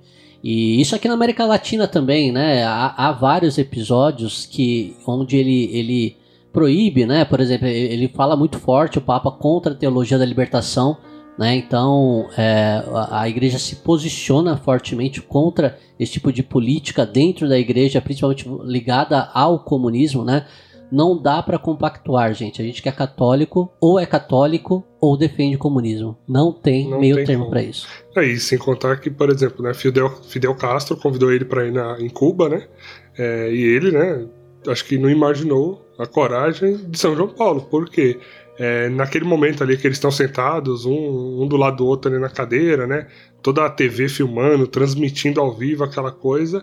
E ali em rede nacional, São João Paulo II condena mais uma vez o comunismo e denuncia Cuba publicamente tudo de errado que eles estavam fazendo contra a humanidade, né? Falando dos direitos humanos e tal. Isso na frente da TV cubana, na frente de Fidel Castro, ou seja, para mostrar que ele veio é, realmente para derrubar esse regime, né? É isso, e na América do Sul também, viu, pessoal? Apesar da América do Sul aqui a gente não ter até então, né, regimes comunistas, mas por exemplo, as ditaduras militares, ele também se posicionava muito forte contra, né? É, para ele não, não tinha essa se era ditadura militar, se era tá errado, tá errado. Ele falava e se posicionava. Inclusive na década ali no final da década de 70, quando houve um, um muito próximo conflito entre o Chile e a Argentina por umas questões marítimas lá, ele mandou um secretário dele, um cardeal, para vir negociar. E, e aí, poucos dias depois, os três, os dois ditadores né, da Argentina e do Chile, mais o secretário, fizeram um acordo de paz e evitou a guerra. Né? E é uma história muito pouco contada né, sobre a intervenção de João Paulo II aqui na América do, do nosso lado. Né? E, e ele também se posicionou muito forte contra essas ditaduras militares. Né? É, e é engraçado, né, o quão perspicaz ele era, né? Porque ele, como vocês falaram, ele sempre foi monitorado, esses atentados todos e tal. Aí uma das viagens que ele fez também, acho que ainda para Polônia, né? Ele falou pro pessoal, eu vou para Polônia, mas eu quero conversar com tal pessoa. Eu não vou lembrar agora que era o líder do movimento comunista ali, né? Falou, eu quero conversar com tal pessoa. Os caras, não, não, você não pode falar com ele. Tipo, eles não queriam de jeito nenhum que eles conversassem, né? Ele falou, então eu vou voltar do aeroporto. Eu vou volto para Roma, tranquilo. Aí os caras viram que não tinha jeito, né? Falou, não, beleza, então você pode conversar com ele, mas tem que ser no lugar que a gente indicar. Então, tudo bem, sem problema, beleza. Aí os comunistas é, indicaram o hotel lá que eles iam conversar, e eles pegaram um quarto do hotel e prepararam o quarto todinho para essa conversa, né? Então grampearam até assim, de onde, onde eles podiam ficar em pé, sentado, de joelho, o que fosse, estava grampeado ali para eles ouvirem tudo, né? Aí São João Paulo II foi lá, se encontrou com, esse cara, eu esqueci o nome. É alguém, de, historicamente, um personagem famoso, eu esqueci o nome. Não, não, não era ele, não. E aí, São João Paulo II foi e falou para ele assim: Vamos conversar aqui no corredor? Ou seja, os caras grampearam o quarto todinho e deixaram o corredor livre. Aí ele, vamos falar aqui no corredor? Vamos. Aí os dois ficaram batendo papo, né? É, ali no corredor, e aí ele, mais uma vez, né? A sua influência, a sua personalidade, convencendo o pessoal a acabar com esse negócio de regime comunista, né? É, e o, Libertar a Polônia, né? E, e, o líder do movimento de solidariedade ficou preso por muito tempo, né? É, depois se tornou presidente da Polônia, né? E, e, e aí você vê que, que curioso, né? A Polônia hoje é um dos poucos países que eles tratam igualmente nazismo e comunismo. Ambas as ideologias são proibidas no país, né? Porque eles sofreram muito com as duas, duas situações, né? E, e, e lá é, é, não tem essa do que é mais grave, os dois são graves. Né? Então é, é um ponto para a gente refletir, às vezes, aqui, né, que, que a gente, todo mundo fala muito forte contra uma ideologia, né, que é o nazismo, mas o comunismo ainda dá para o pessoal dar uma passada de pano, né? E, e, imagina que dá para ser católico e comunista ao mesmo tempo, né? Não, você vê, aqui no Brasil nós temos Partido Comunista Brasileiro. É. Mas enfim, não vamos entrar em questões políticas, vamos falar de São João Paulo II. Vamos falar de solidariedade. Isso. vamos seguir o exemplo dele, né? É, gente, passado esse período político aí, né, comunista e tal, então vocês viram que realmente ele teve uma atuação é, forte, ele precisa para acabar com esse regime comunista no mundo como um todo, né? Até a queda do muro de Berlim e tal, tudo isso é influenciado por ele também, né? De certa forma. Acho que a gente pode pular agora, dar um salto e falar um pouquinho da juventude, né? A gente já falou do, desse vínculo que ele tinha desde a época ali de seminarista, sacerdote com jovens, e ele foi o papo que criou a Jornada Mundial da Juventude, né? Bom, é, então o movimento né, que nós conhecemos hoje mundialmente, Jornada Mundial da Juventude, inclusive teremos em breve mais uma, em Portugal, exatamente. É, não sei se, se todos que, que nos ouvem né, já tiveram a oportunidade de participar, mas a primeira foi Papa João Paulo II, para variar, está no currículo dele, na biografia do que ele fez. Foi ele que instituiu a Jornada Mundial. Como o Marques disse, já muito por essa experiência dele aí como jovem, a primeira que ele fez foi em 1987. E é, o formato que ele coloca para isso, essa inteligência dele para as coisas, né? Uma inteligência divina, sobrenatural. Porque ele cria um movimento no mundo inteiro que reúne jovens, para quem pensa aí que a igreja é velha, né? mas ele cria um movimento que reúne jovens do mundo inteiro. Esses jovens se deslocam entre países. Hoje o formato é a cada dois anos, mas logo que ele instituiu em 1987, acho que chegou a ter uns três encontros anuais e depois começou a cada dois anos. E aí a cada JMJ ele divulgava onde seria a próxima. Então imagine a euforia. É, e essas jornadas mundiais da juventude também é a presença do Papa o tempo todo com a juventude, pregando, conduzindo, rezando. E dentro desse formato da Jornada Mundial da Juventude, ele institui a cruz.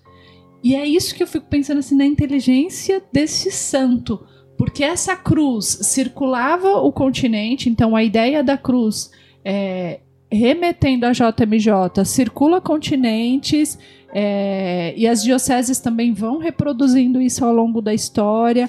Tem um lema, tem santos que são os padroeiros. O quanto isso vai deixando viva a juventude e como ele tinha discursos, né? É, para os jovens, ele diz, tem um que ele diz assim: é, repito, é, vós sois a esperança do Papa, a esperança da Igreja. Então, o quanto ele colocava de fato essa esperança na juventude. E quando ele falava, ele era aclamado né, pela juventude. Cada palavra que ele dava e uma palavra que chegava ao coração dos jovens. Não era uma palavra distante, mas ele sabia falar com a juventude também. É, o carisma, né? Eu, assim, e aí foi no meu tempo também como jovem, né? O, o, o, o papado dele, né? Ele tinha um, um, um carisma, firmeza no falar, né, transmitia a verdade, né? Você percebia que não era, é, ainda que ele estivesse lendo, né? É, e aí ele fazia questão de 90% das vezes falar na língua do, do país que ele estava, né? Quantas línguas ele falava? Se eu não me engano, Nossa, bem nove. era nove. Eu acho bem, que era nove. É. Né? Eram nove línguas, mas que talvez que ele soubesse era um monte, mas que ele falava bem eram nove. E, e poxa, você vê discursos dele na internet aí, pessoal, podem ver o, o jeito que ele fala, né? a firmeza como ele fala. Né? Aí já no, nos anos 90 já é um período eh, final da sua vida, né? Do, do, dos anos 90 ali, 97, 98, 99, que ele morre em 2005, né? É, é, já é um período já mais, mais, avançado, onde ele já tem o Parkinson, mas não era, não era o, o físico dele, né? Era, era, assim, era algo que você percebia, né? E é isso que eu, que eu falei que ia falar durante a canonização dele, né? que, poxa, é, você via a santidade nele. né? Por, a, aquilo que eu lia quando era mais novo que falavam de São Francisco, Santa Clara, né? Que foram santos muito rápidos também, né? E que quando morreu as pessoas falavam que eles deviam ser declarados santos. João Paulo II para mim é, é isso, né? É a pessoa que quando morreu, ao invés de ficar o vazio da tristeza, que claro que a gente ficou triste, mas é, é, vi esse desejo, falar, cara, a gente viveu com o santo. Né? E eu acho que é isso no falar dele que atrai o jovem. Né? Porque o jovem ele é sedento por mudança, ele é desejo sedento por transformação, por sonhos. Por isso que muitas vezes também acaba sendo no período da juventude enganado por muitas ideologias aí, né? Mas e, e o jeito que ele falava te apaixonava. E jovem vive de paixão, né? Muitas vezes. E, e é isso que eu, Rodrigo, via nele, né? E, e no, nos testemunhos, nas falas, nas pregações dele. Você que não viveu esse período, o que não falta é vídeo para você ver hoje e, e, e, ver a forma como ele falava as coisas. É, e aí, só contando uma curiosidade ainda, né? Falando sobre os jovens e esses, essa sede que os jovens, né, tinham e toda essa atração que, que João Paulo gerava. Na oitava JMJ, foi nos Estados Unidos, aí os bispos queriam, né? O pessoal queria que fosse num lugar, em Buffalo, e ele insistiu que fosse em Minneapolis. Eu não manjo tanto da geografia dos Estados Unidos, mas ele insistiu que tinha que ser lá. E aí os mais pessimistas falaram: nossa, é, vai vir 20 mil pessoas aqui só, porque, né, que, como é que. E ainda ficavam se questionando por que, que jovens iriam atravessar o país, iriam ir para outro lugar para ver um senhor de 73 anos na época para falar, né? Então tava todo mundo meio que, ah, não vai vir muita gente e tal. Só que o evento reuniu mais de meio milhão de pessoas. Eles não estavam esperando com isso. E os jovens começaram a gritar, gritar loucamente, mas gritar tanto que o, o helicóptero do Papa, né, quando ele foi pousar, é, os gritos dos jovens geraram uma perturbação atmosférica que fizeram o helicóptero balançar de tão potente que eles gritavam o nome do Papa, de tão sedentos que eles estavam para ver o Papa. Eu achei isso incrível. É, que legal você falou, né, Dani? Porque Estados Unidos é um país é, onde a maioria é protestante, né? Então imagina ali, claro que teve um trabalho maravilhoso de, de um ser chamado Futoshin também ali, né? Uau, que, esse a gente ainda vai falar um é, dia, a gente. gente. vai falar, mas o, o a, ver esses jovens, né, com, num, num, país protestante, num estado frio, muito frio ao norte. Buffalo ali fica em Nova York, né, então seria mais fácil ir até lá, né, mas Minneapolis é um estado frio e no meio do estado do norte dos Estados Unidos, perto do Canadá já, né. E, poxa, é, é, é incrível, né? É, e o que eu acho interessante, dois, dois, dois fatos que me chamam a atenção, assim, né?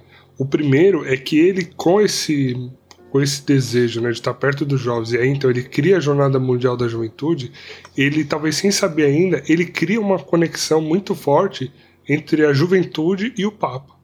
Porque desde então, assim, os jovens do mundo todo saem da onde eles estiverem para ver o Papa, para se encontrar com o Papa, para ouvir o que o Papa tem a dizer. E isso foi um movimento iniciado por ele, né? E o interessante é pensar que são gerações completamente diferentes. Nós estamos falando de uma geração idoso para uma geração jovem. E esses jovens vão ao encontro de um idoso, pensando para além do que ele é, né? Uhum. Mas enxergando só a questão de faixa etária, é uma coisa. Exato. Fora... E... Só esse capítulo aí, JMJ, tem história para contar, né? Então também eu vou ficar desenterrando aqui as curiosidades, mas vou contar outra rapidinho, porque eu não resisto. eu adoro isso. É, a JMJ é do, do Canadá. É, tava um mau tempo danado, assim, ó, chuvas torrenciais, um negócio assim desesperador, assim, chuvas terríveis. E tava todo mundo preocupado, né? E os jovens não arredaram o pé, não. Eles permaneceram lá durante a noite e tal. Tem imagens também na internet, gente. Vídeo de. Gente, vai atrás, porque é muito louco. A gente se arrepia de contar e de ver, né? O legal é que é contemporâneo, foi em 2002. É. Então, tem, tem registro. Ele já era, já estava muito debilitado. E, né? tudo que a gente está falando aqui, né, é legal de saber que tem registros, né? A gente não tá falando assim. É, aleatório. E aí, nessa da, do Canadá, tava todo mundo preocupado com o tempo, com a segurança do Papa e tudo mais. Aí veio um assessor falar com ele e aí ele falou só assim: não se preocupe. Não se preocupe, tá tudo tranquilo. Aí o Papa João Paulo olhou pro céu, fez uma oração. Aí durante a missa as nuvens se dissiparam. Aí o negócio. Gente, o tempo abriu, ficou tudo lindo. Vocês estão entendendo esse homem, o que, que ele era, Não, o que, e- que ele é? E é muito louco, porque quando a gente vê realmente assim, né? Ele como vigário de Cristo na Terra, o poder que ele tem, né? Porque as chaves de ligar e desligar estão com esse homem, gente. Estão com esse homem. Hoje com Francisco, né? Na época era com ele. Porque isso de fazer o tempo mudar, Bento XVI também fez, na Jornada Mundial de Madrid. Sim. O caos estava acontecendo ali, o pessoal com medo, os telões estavam quase para cair em cima de todo mundo. E o Bento XVI todo molhado lá, o pessoal falando, mas Santo Padre, né? É, vamos, vamos sair, né? Você vai ficar doente, ou sei lá o que. Ele, não, não, tá tudo ok, não, vamos lá. Aí quando ele levanta para falar, a chuva para na hora. Tipo, o céu parou para ouvir o Papa falar, tipo isso, né? E aí só outro ponto sobre a JMJ, que também me, me traz essa curiosidade, né? Porque assim, o movimento tomou, tomou um tamanho, né? Que, por exemplo, a maior JMJ foi a de Filipinas, né? Acho que em 95, que reuniu mais de 4 milhões de pessoas é, na missa ali de encerramento e tal. E a segunda maior JMJ foi a do Rio de Janeiro, em 2013. estávamos. E que nós estávamos naquela missa, gente. Naquela missa, assim. Na praia de Copacabana, reuniu mais de 3 milhões e 700 mil pessoas. E a gente fez um bate e volta aqui. Eu a vi gente as saiu, costas do Papa, gente, eu vi. a gente saiu à noite aqui de São Paulo pra ir lá pro Rio pra chegar na hora da missa, assim. Graças a Deus deu tempo, a gente chegou. E, e era bonito ver, assim, como aquele lugar tava cheio de gente, pra, mesmo de longe, assim, vendo por telão, vendo longe no telão. Imagina onde o Papa tava, né? É, e as pessoas estavam lá pra ouvir esse homem. Por isso que eu, eu, eu, eu acho bonito isso, sabe? Ele criou uma identificação com o Papa que não se tinha tanto, né? O Papa tinha mais aquele chefe de Estado, era um chefe religioso, mas que também era, um, era uma pessoa que o mundo parava para ouvir pela posição dele, mas agora os jovens param para ouvir também. Mas só fazendo um reforço aí, que nesse da. Nessa JMJ do Rio já era Papa Francisco. Sim. Isso, isso, não, sem dúvida. Não, não, é isso, foi em 2013, né? Não, eu, eu era muito jovem para ver pessoalmente João Paulo II. Entendi. Foi a primeira, foi a primeira JMJ de Papa Francisco, né? Foi aqui no Rio de Janeiro. E aí, gente, vamos dar mais um salto aqui, né? Pra gente ir dando pulos sobre os principais temas, assim, pra a gente, gente dar já uma tá pincelada, quase né? participando da Olimpíada, de tanto salto que a gente tá dando. Salto triplo agora. É, eu acho que vale reforçar também, né? Acho que aqui não precisa entrar em tantos detalhes, mas é, ele era um homem muito culto, né? Muito inteligente, filósofo também. Então ele sempre escrevia muita coisa que realmente é, ia transformando, né? As vidas de quem ia lendo pela profundidade. É, ele sempre entendia muito bem assim, os mistérios, acho que da da, da nossa fé, né? E tentava traduzir isso. Então ele escreveu muita coisa, tem várias encíclicas, várias cartas, constituições apostólicas, enfim. Foram 27 anos de papado, né? Então deu tempo dele escrever bastante coisa. Mas acho que- deixa eu te interromper só um pouquinho, porque eu sou a menina da curiosidade, né? É, só sobre essa questão dele escrever, me lembrei agora, e aí depois você continua, desculpe. É, quando ele ainda era sacerdote, ali lá no comecinho, né, da carreira dele, é, ele escreveu lá algumas coisas e ele é, escreveu sobre fenomenologia, filosofia, umas coisas assim densa, né? E aí tinha duas piadinhas que, que o pessoal costumava fazer. Primeiro que o, o seminarista, ele, ele foi reitor do seminário, né? Ele deu, na verdade, ele deu aula lá no seminário por um tempo. E aí os seminaristas costumavam dizer que, que as aulas dele eram incríveis, mas que os textos dele era digno de ler no purgatório, de tão difícil que era para entender.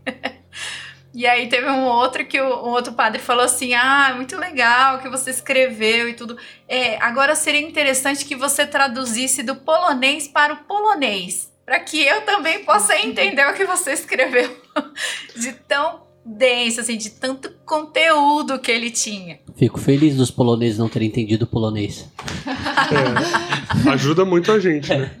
É, porque eu ia comentar só assim, acho que não precisa realmente detalhar tanto, mas assim, é, quem tiver curiosidade, quiser conhecer um pouco mais, mesmo sendo difícil, gente, faça exercício, leia uma vez, se não entender, leia de novo, aí você vai entender um pouquinho mais, e você vai ler uma terceira vez e vai entendendo aos poucos, né? É, entre as encíclicas que ele escreveu, e tem muitos, muitas delas são, são muito marcantes assim, Uma que para mim me chamou bastante atenção é que até então eu sempre me considerei muito racional, né? Ah, eu, tipo assim, como se eu sendo racional não tivesse espaço para o sobrenatural ou algo do tipo, né?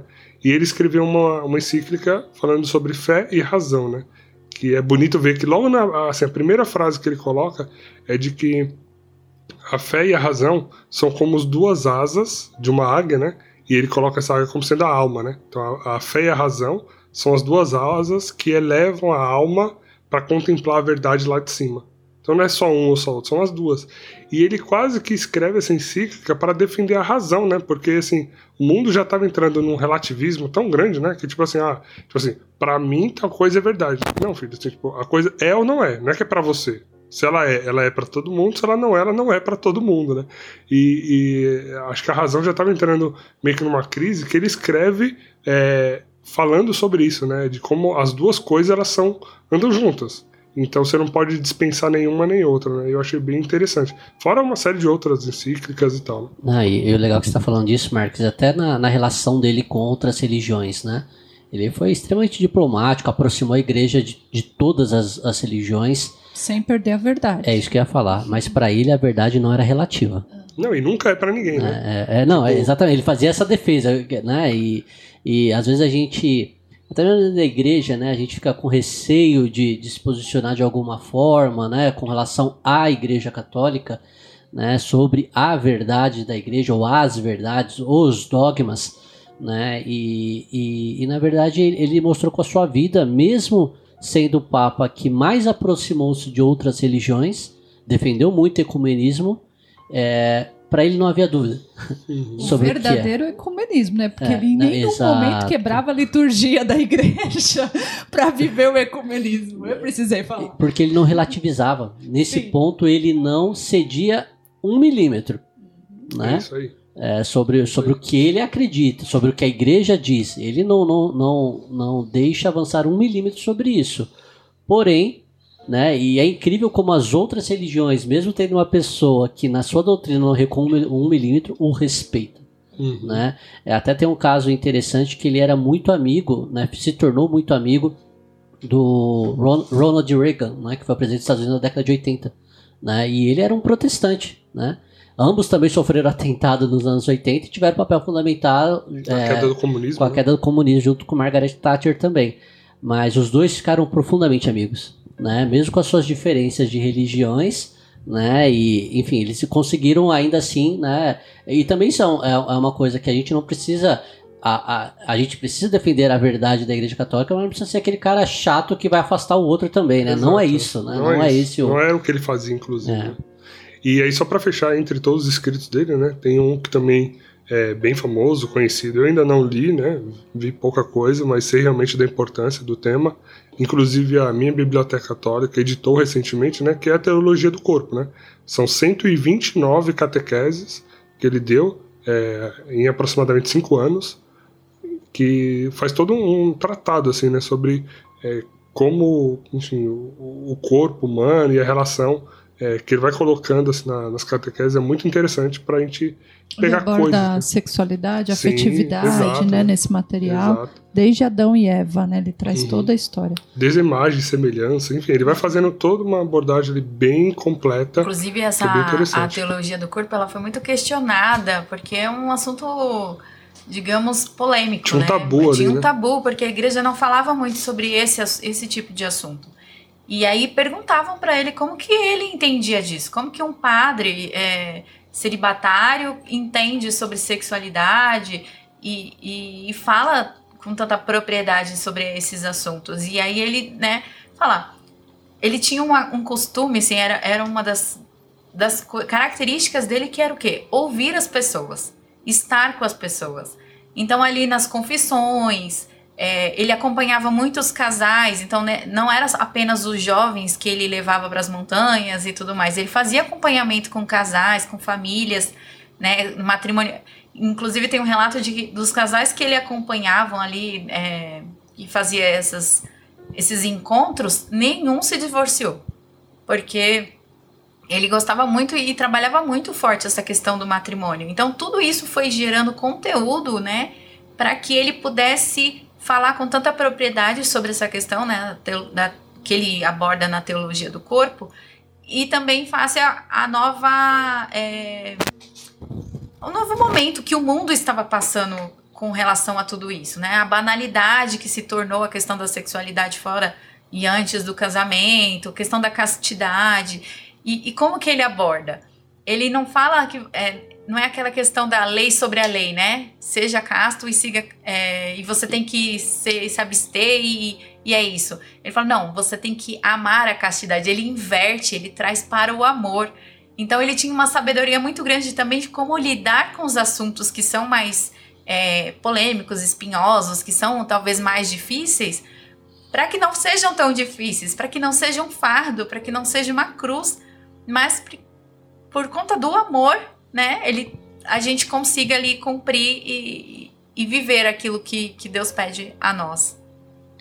Isso aí. Então, assim, eu trouxe esse ponto, né, esse tópico aqui, porque realmente é um tópico importante, né, de tudo que ele deixou para nós escrito, e que eu não tenho dúvida de que vai trazer é, ganhos espirituais para você aí, se você de fato buscar, né, ler um pouquinho de tudo que ele deixou, ainda que você não entenda, gente, assim, esforço, vamos lá, é osso duro de rei, beleza, vai ler de novo, lê de novo, vai vendo os vídeos do Padre Paulo comentando alguma coisa, vai buscando, né, outros e acho materiais que isso é legal, tem muitos apoio, né? comentários, né, de pessoas de influência a respeito da teologia do corpo, então às vezes é mais fácil entender a partir do comentário de um Padre Paulo, né, de outros que Exato. É, cuidado só com, si. com quem está comentando, né? Então Sim, faça esse filtro. uma fonte segura. E depois de ler os comentários, vá no original, que é sempre hum. importante, né?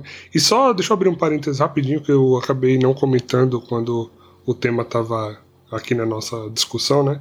Sobre o atentado ainda ali, ele se recuperando depois da cirurgia no hospital. E uma curiosidade que, que me chamou a atenção é que é, quando ele começou a, a se recuperar mesmo ali, estava com um pouco mais de forças e tal, ele ia andando pelo hospital, né? Porque é, tinha uma série de doentes ali, então ele queria é, visitar as pessoas, falar com elas, né? Porque ele não tinha tido alta ainda. E ele ficou internado do lado da ala infantil de câncer. Então tinha uma série de crianças ali é, de câncer e ele ia passando pelo leito das crianças, fazendo uma oração ali. E isso, é, onde eu li, né, o assessor falando, né, que as crianças ficavam repetindo que se o padre me, se o papa me tocar, eu serei curada. Então eles criam muito nisso. E ele falou assim: é, foi naquele hospital que eu vi muitos milagres acontecerem por mãos dele, né? Então, me chamou a atenção esse ponto também. Aí eu vou aproveitar o parêntese que o Marx fez, vou fazer outro. O pulo, né? O pulo. Vou dar outro pulo, na verdade. Eu vou falar aqui sobre é, a oração, né? João Paulo e a oração. Que a gente não pode dissociar um do outro. E a vida inteira, então, ali, ó, ele vem do exemplo do pai dele rezando ali, já começa toda uma, uma intimidade com a oração e tendo essa vida tão sofrida, perdendo os, os entes queridos e a guerra vindo, é comunismo, é toda. Ele, ele diz que foi a oração que sustentou ele, né? Nos momentos mais difíceis, mais solitários, ele se recolhia na oração porque é ali que dava forças, é ali que ele, ele não se perdeu, ele não entrou em depressão, ele não perdeu as esperanças, porque ele se voltou para o interior e buscou essa oração. Em todos os momentos importantes da vida dele, relata né, no livro que eu li, que ele, ele parava e rezava onde ele fosse. É, existe até umas, uma, umas coisas engraçadas que isso gerava até um problema de agenda para os assessores, porque quando ele ia visitar algum lugar, se tivesse uma capela no meio do caminho que ele ia passar, estava perdido. Aí já sabia que o cronograma ia por água abaixo, que ia atrasar tudo mesmo. Tanto que teve um que ele, ele foi num lugar e o assessor foi antes para ver como que era o lugar que ele ia ficar e tinha uma capela. Aí o assessor falou, ó, fecha essa porta aqui, não abre por nada. Não abre a porta, não deixa ele ver que tem a capela. Aí beleza, aí ele foi, ficou uns dias cumprindo ali os compromissos e tudo mais, e de repente, pouco antes dele ir embora, ele parou na frente da porta que estava fechada. Ele, ele sentiu, ele sentiu, ele não sabia, ele nunca tinha ido lá e ele sentiu que ali era uma capela. E aí ele foi lá rezar e atrasou todos os compromissos que ele tinha para frente. Então, é, o pessoal vai relatando que a sensação que eles tinham é que o Papa estava o tempo inteiro em oração. E que não é que o Papa tirava um tempo para rezar. Não, o Papa tirava um tempo para fazer as outras coisas, porque ele estava o tempo inteiro rezando, né? Então a gente tem imagens dele com a mãozinha no bolso rezando o rosário. Se ele não tava rezando o rosário, o pessoal fala que às vezes um intervalo e outro ele ia, então ele tava dando uma aula.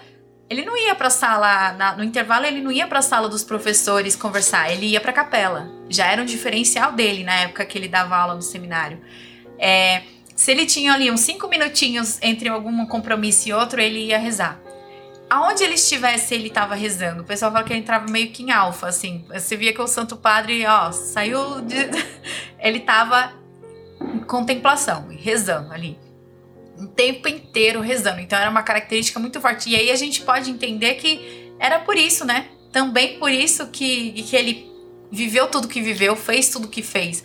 Porque se a gente também não tiver oração, é a oração que sustenta. E a oração que sustentava João Paulo II. Eu achei muito lindo. E aí acho que a gente, nos saltos triplos carpados que a gente tá a gente dando tá aqui. parecendo o Lost, sabe? Quando girava o negocinho lá que mudava tudo. tá Mudava igualzinho. o tempo, né? Acho que a gente pode falar um pouquinho da misericórdia, né? A relação dele com a misericórdia.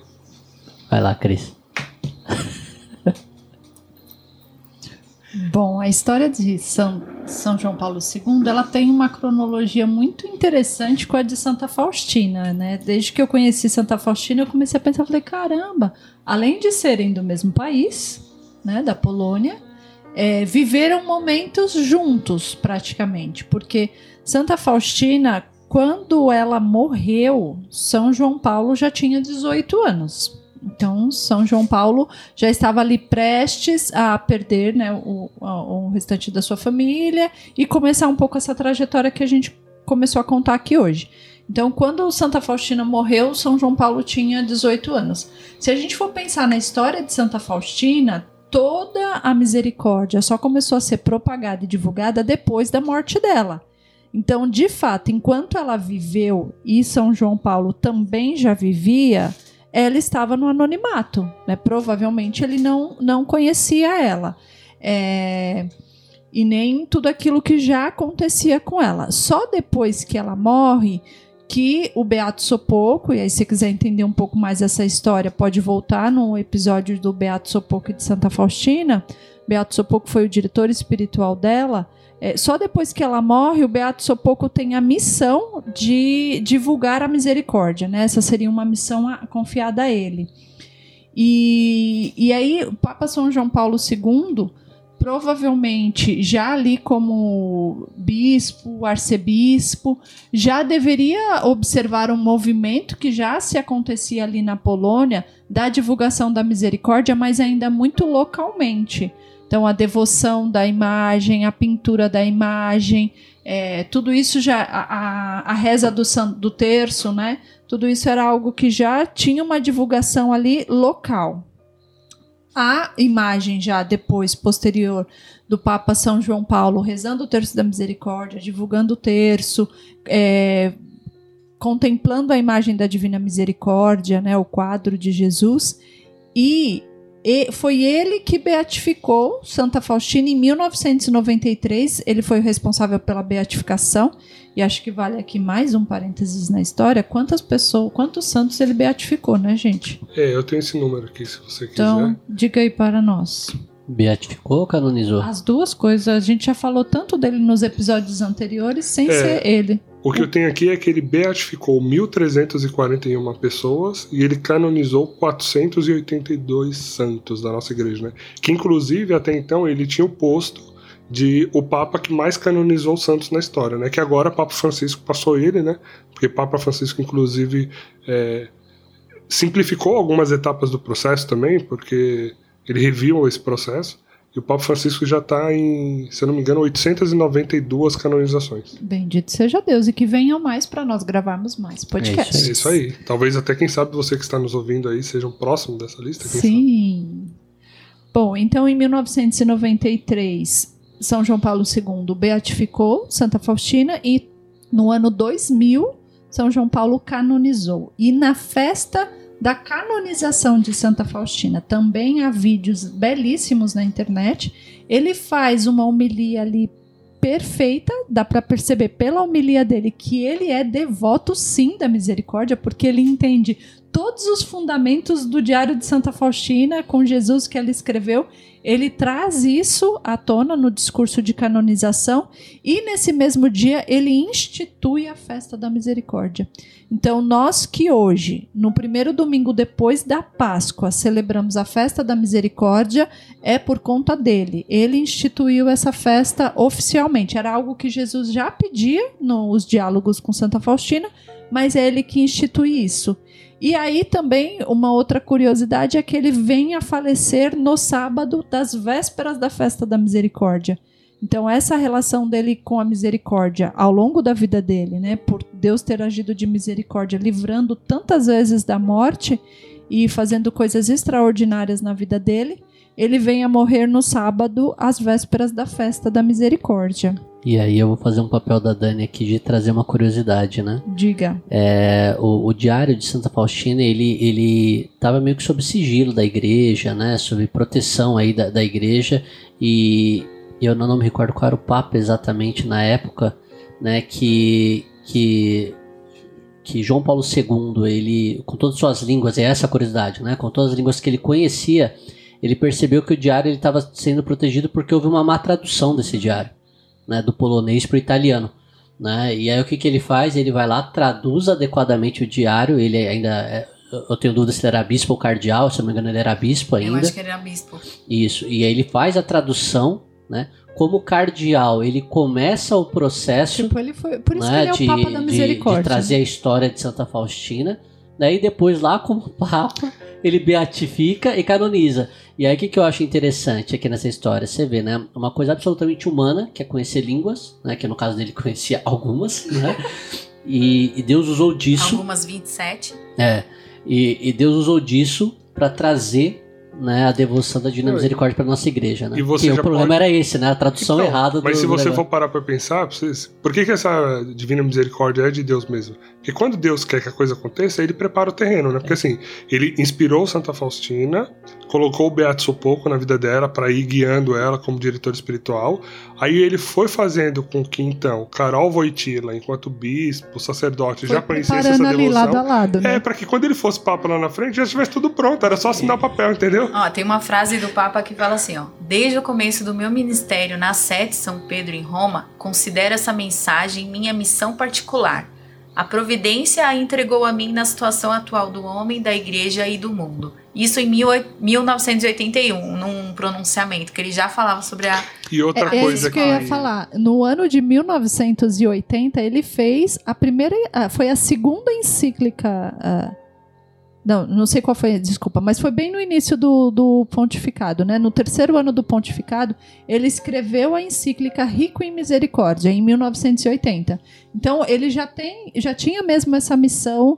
A misericórdia era algo pessoal, uma missão pessoal de vida dele. E fora isso, Cris, que ele fala assim que o dia mais feliz da vida dele foi o dia que ele canonizou Santa Faustina. Uhum. Porque ele fala que era a Santa da Misericórdia, né? E era a primeira santa do novo milênio, que tinha que ser ela, Santa Faustina conterrânea dele.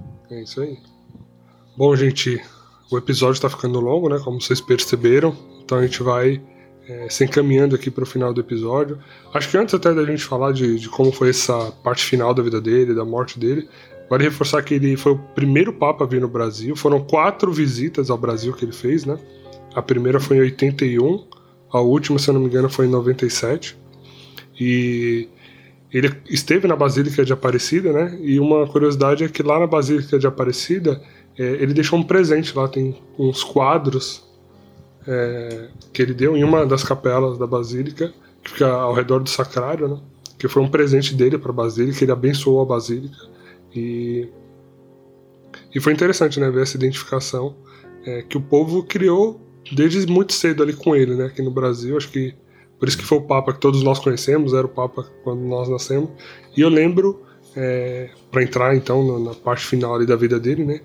É, as, sei lá, a primeira imagem que eu tenho dele, assim, porque eu era criança, né, quando ele é. morreu. Claro. Era? Isso é verdade. Não, não é verdade. E, não, mas assim, o que me chamou a atenção, porque eu não tinha, né, assim, nunca, meus pais nunca tiveram é, uma atuação, né, tão na igreja, então assim, eu fui crescendo meio que vendo as coisas acontecendo de longe, né? E, e as primeiras imagens que eu tenho é ele é, na TV, ele aparecendo né, em alguns momentos ali, então aquilo já, não sei porquê, mas gravou na minha, na minha imagem, né? E entre essas imagens, uma que me chama atenção só para finalizar aqui os, os, as pautas né, sobre ele. Os pulos. Os pulos, que foi o, o encontro que ele teve com Madre Teresa de Calcutá, né? A gente não pode esquecer porque... de falar disso. E com a Dulce, gente. E com a irmã Dulce também, né? Mas com Madre Teresa, porque assim, foram alguns desses encontros e foi legal ver porque assim, ele quando estava ali em Roma, né, ele via que tinha muito morador de rua ali no entorno do Vaticano e tal, e ele queria fazer alguma coisa a respeito disso. E aí quando ele, sabe, do nada deu aquele estado, ele falou: "Pô, já tem a solução. Eu tenho espaço, conheço Madre Teresa, ela tem as irmãs, vamos aqui montar uma obra então. E aí ele, junto com Madre Teresa, montou um espaço lá para acolher os moradores de rua, para alimentar, para cuidar. Então, é, esses encontros deles com os santos, né? Como a gente viu que ele canonizou muita gente. E, e Madre Teresa e Irmã Dulce, que tinha uma, uma missão muito parecida, né? Irmã Dulce aqui no Brasil, Inclusive, ó, só recapitulando, tá, gente? Episódios que você vai ter que ouvir, caso Isso. você não tinha escutado ainda. Ó, Irmã é. Dulce é um, né? Santa dos Pobres. Santa Faustina, Faustina Beato, Beato Sopoco. Então vai eu, eu não vou descrever a história da Dulce, porque nós descrevemos muito bem no episódio de Santa Dulce o encontro dela com São João Paulo duas vezes. Duas vezes. Então, vai lá ouvir esse episódio. Exato. E aí, como foi essa parte final de vida dele, né? Quem quer comentar um pouquinho? Então, ele, ele já sofria muito do Parkinson, né? Que, que foi a doença que, que de fato ele, ele conviveu por muito tempo e, e, e, eu vi que alguns dizem que foi muito consequência também do tiro que ele, que ele sofreu, né? Do tiro do atentado que ele sofreu. Mas. O primeiro. o primeiro como Papa, Papa isso. O primeiro como Papa. E, mas a, a, causa da morte dele mesmo foi uma infecção no trato urinário, né, que, que ele teve, e aí foi gerando outras complicações. Mas tem uma. E, e, esse é um papa como é muito do nosso tempo, né? E tem muito vídeo, muita foto, mas a, a, a cena final dele, né, na, na Páscoa, né, quando ele, ele tenta dar a bênção lá, né, Urbi et Orbi, se não me engano o nome uhum. da bênção, né, e ele tenta e não consegue. Ele não consegue falar nenhuma Ele palavra, tenta de né? novo e não consegue. E aí dá, dá até vontade de, de chorar, chorar aqui agora. Já estamos chorando. A, a gente é, engole seco, é, assim, né, cara? Eu vi esse e, vídeo, ia ser muito emocionante. E, e, e, no final das contas foi essa imagem que, que ficou dele, porque até na oração que se faz é, pedindo a ele, né, intercessão a ele, fala muito disso. Né? É, você que está na janela do céu, né? Então, essa última imagem dele é, ali eu lembro que lembro muito bem desse período, já, já dava a impressão da despedida, né? E, e, de fato ele veio morrer dias depois, né? E, e, ainda assim, né? E eu lembro que eu ficava pensando, falava, poxa, como esse homem com essa idade, com essa doença, debilitado, é, ainda lidera, né? Lidera a nossa igreja, lidera é, a, a, gente aqui, né? E, e, e, na época a gente era do grupo de jovens. Esse ano eu coordenava o grupo de jovens nesse ano, né? Então para mim foi, foi muito marcante esse período. E essa, essa imagem, essa imagem dele na, na janela, né? Tentando dar a benção, né? E, e não conseguindo, isso para mim é, foi, foi uma imagem que, que.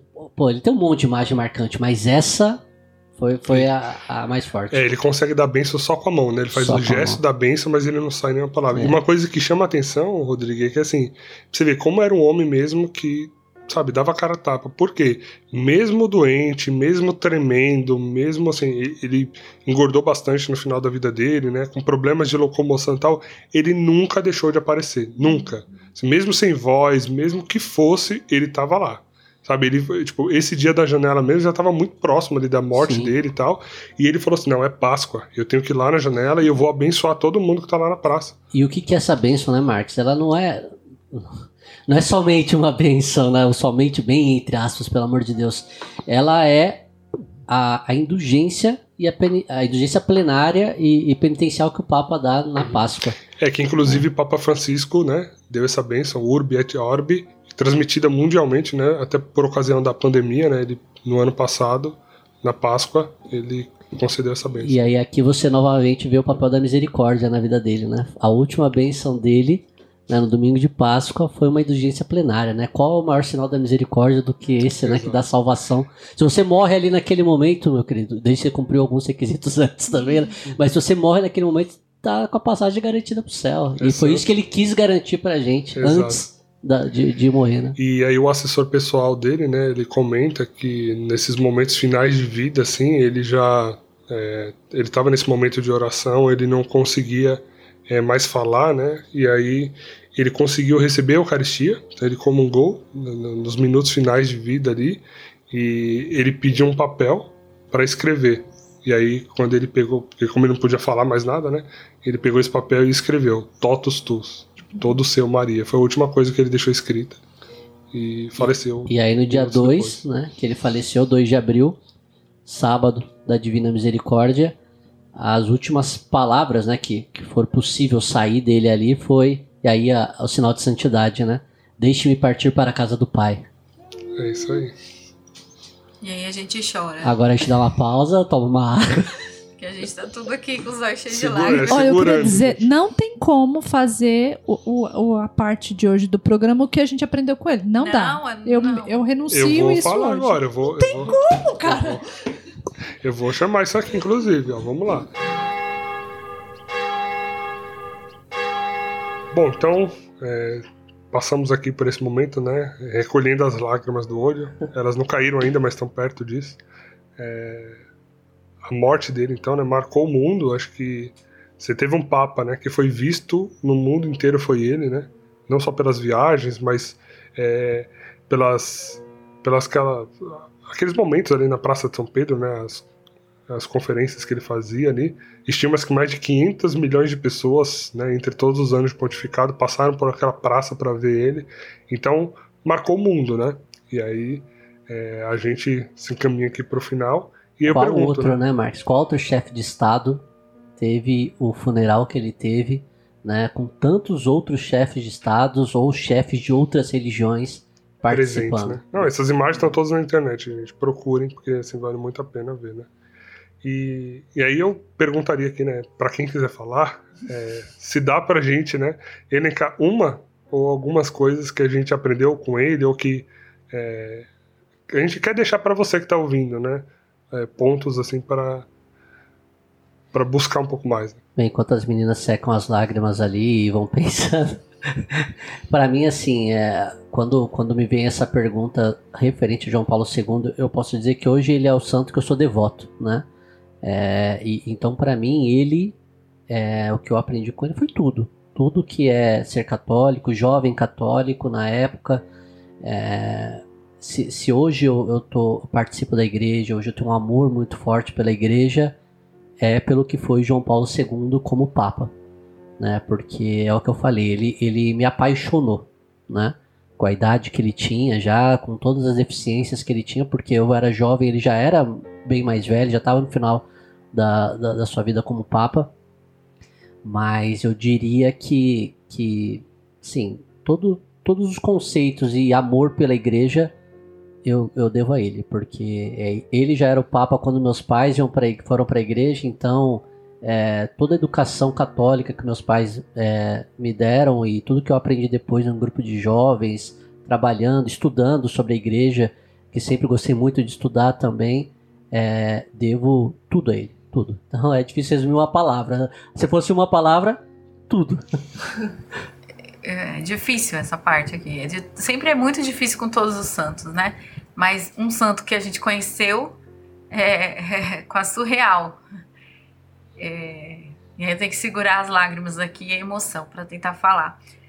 Eu lembro muito que, né, o Rodrigo até falou, o pessoal falou aqui de qual foi a primeira imagem que lembra de São João Paulo. Eu lembro que eu era criança e vi na televisão ele no Brasil.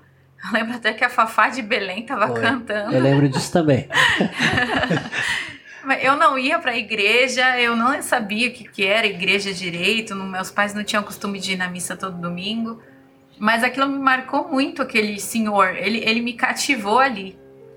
E depois, né, eu tive a oportunidade aí de entrar no grupo de jovens junto com o Rodrigo, também tá, fazia parte aí dessa galera aí nessa época. E eu lembro muito que o Papa marcou muito a nossa vida de forma geral, a ponto de que quando ele adoeceu, eu lembro muito que a gente se reuniu de noite na igreja para rezar. Uma vigília, né?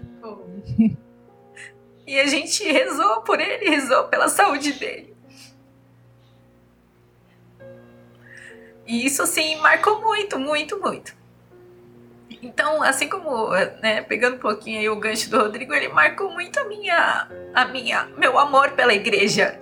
Porque foi, acho que ali, vendo ele, através do Papa, que me cativou a ponto de eu querer conhecer essa igreja. De eu querer ter esse amor e permanecer. Eu ainda não tinha consciência, não tinha nada ali, mas foi o primeiro, né, despertar vendo esse senhor que representava ali Jesus na Terra, eu nem entendi o que, que era o Papa, né?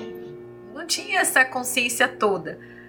Mas ele me cativou, né? E tá aqui hoje falando sobre ele é, é surreal.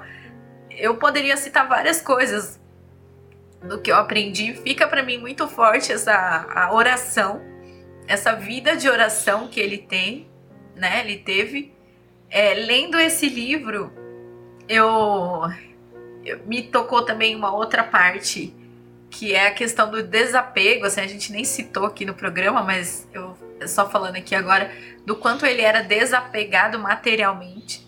Então tudo que ele tinha ele dava, tudo que ele ganhava ele dava. Ele andava com as roupas remendadas, com sapatos remendados. Ele era totalmente desapegado porque ele achava que o outro merecia ter o melhor e ele não precisava disso. Né? Ele não precisava de coisas boas, ele não precisava de cama. É... Então, essa questão do desapego, né? Do acúmulo que às vezes a gente tem com as coisas, me fez. Re...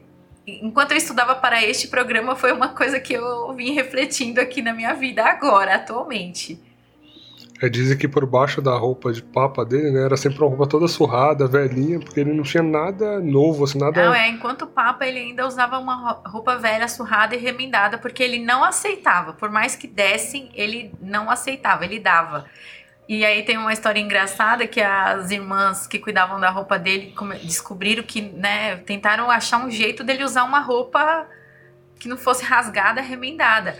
Aí elas pegaram uma roupa nova, sujaram, lavaram várias vezes para ela ficar com um pouco de cara de velha, para que ele pudesse usar sem dar para alguém, porque ele dava. Se ele visse que o negócio estava novo, ele mandava dar. Então, essa coisa do desapego dele também é, ficou muito forte. Eu, eu não consigo dizer uma coisa. Eu poderia ficar aqui mais três horas e meia falando, mas é, hoje é um programa muito especial para mim. Muito eu não sei se vou conseguir resumir, né, ou transparecer o que o que está aqui dentro assim de mim, né? Mas quando eu penso em São João Paulo, eu não penso alguém que morreu, alguém distante.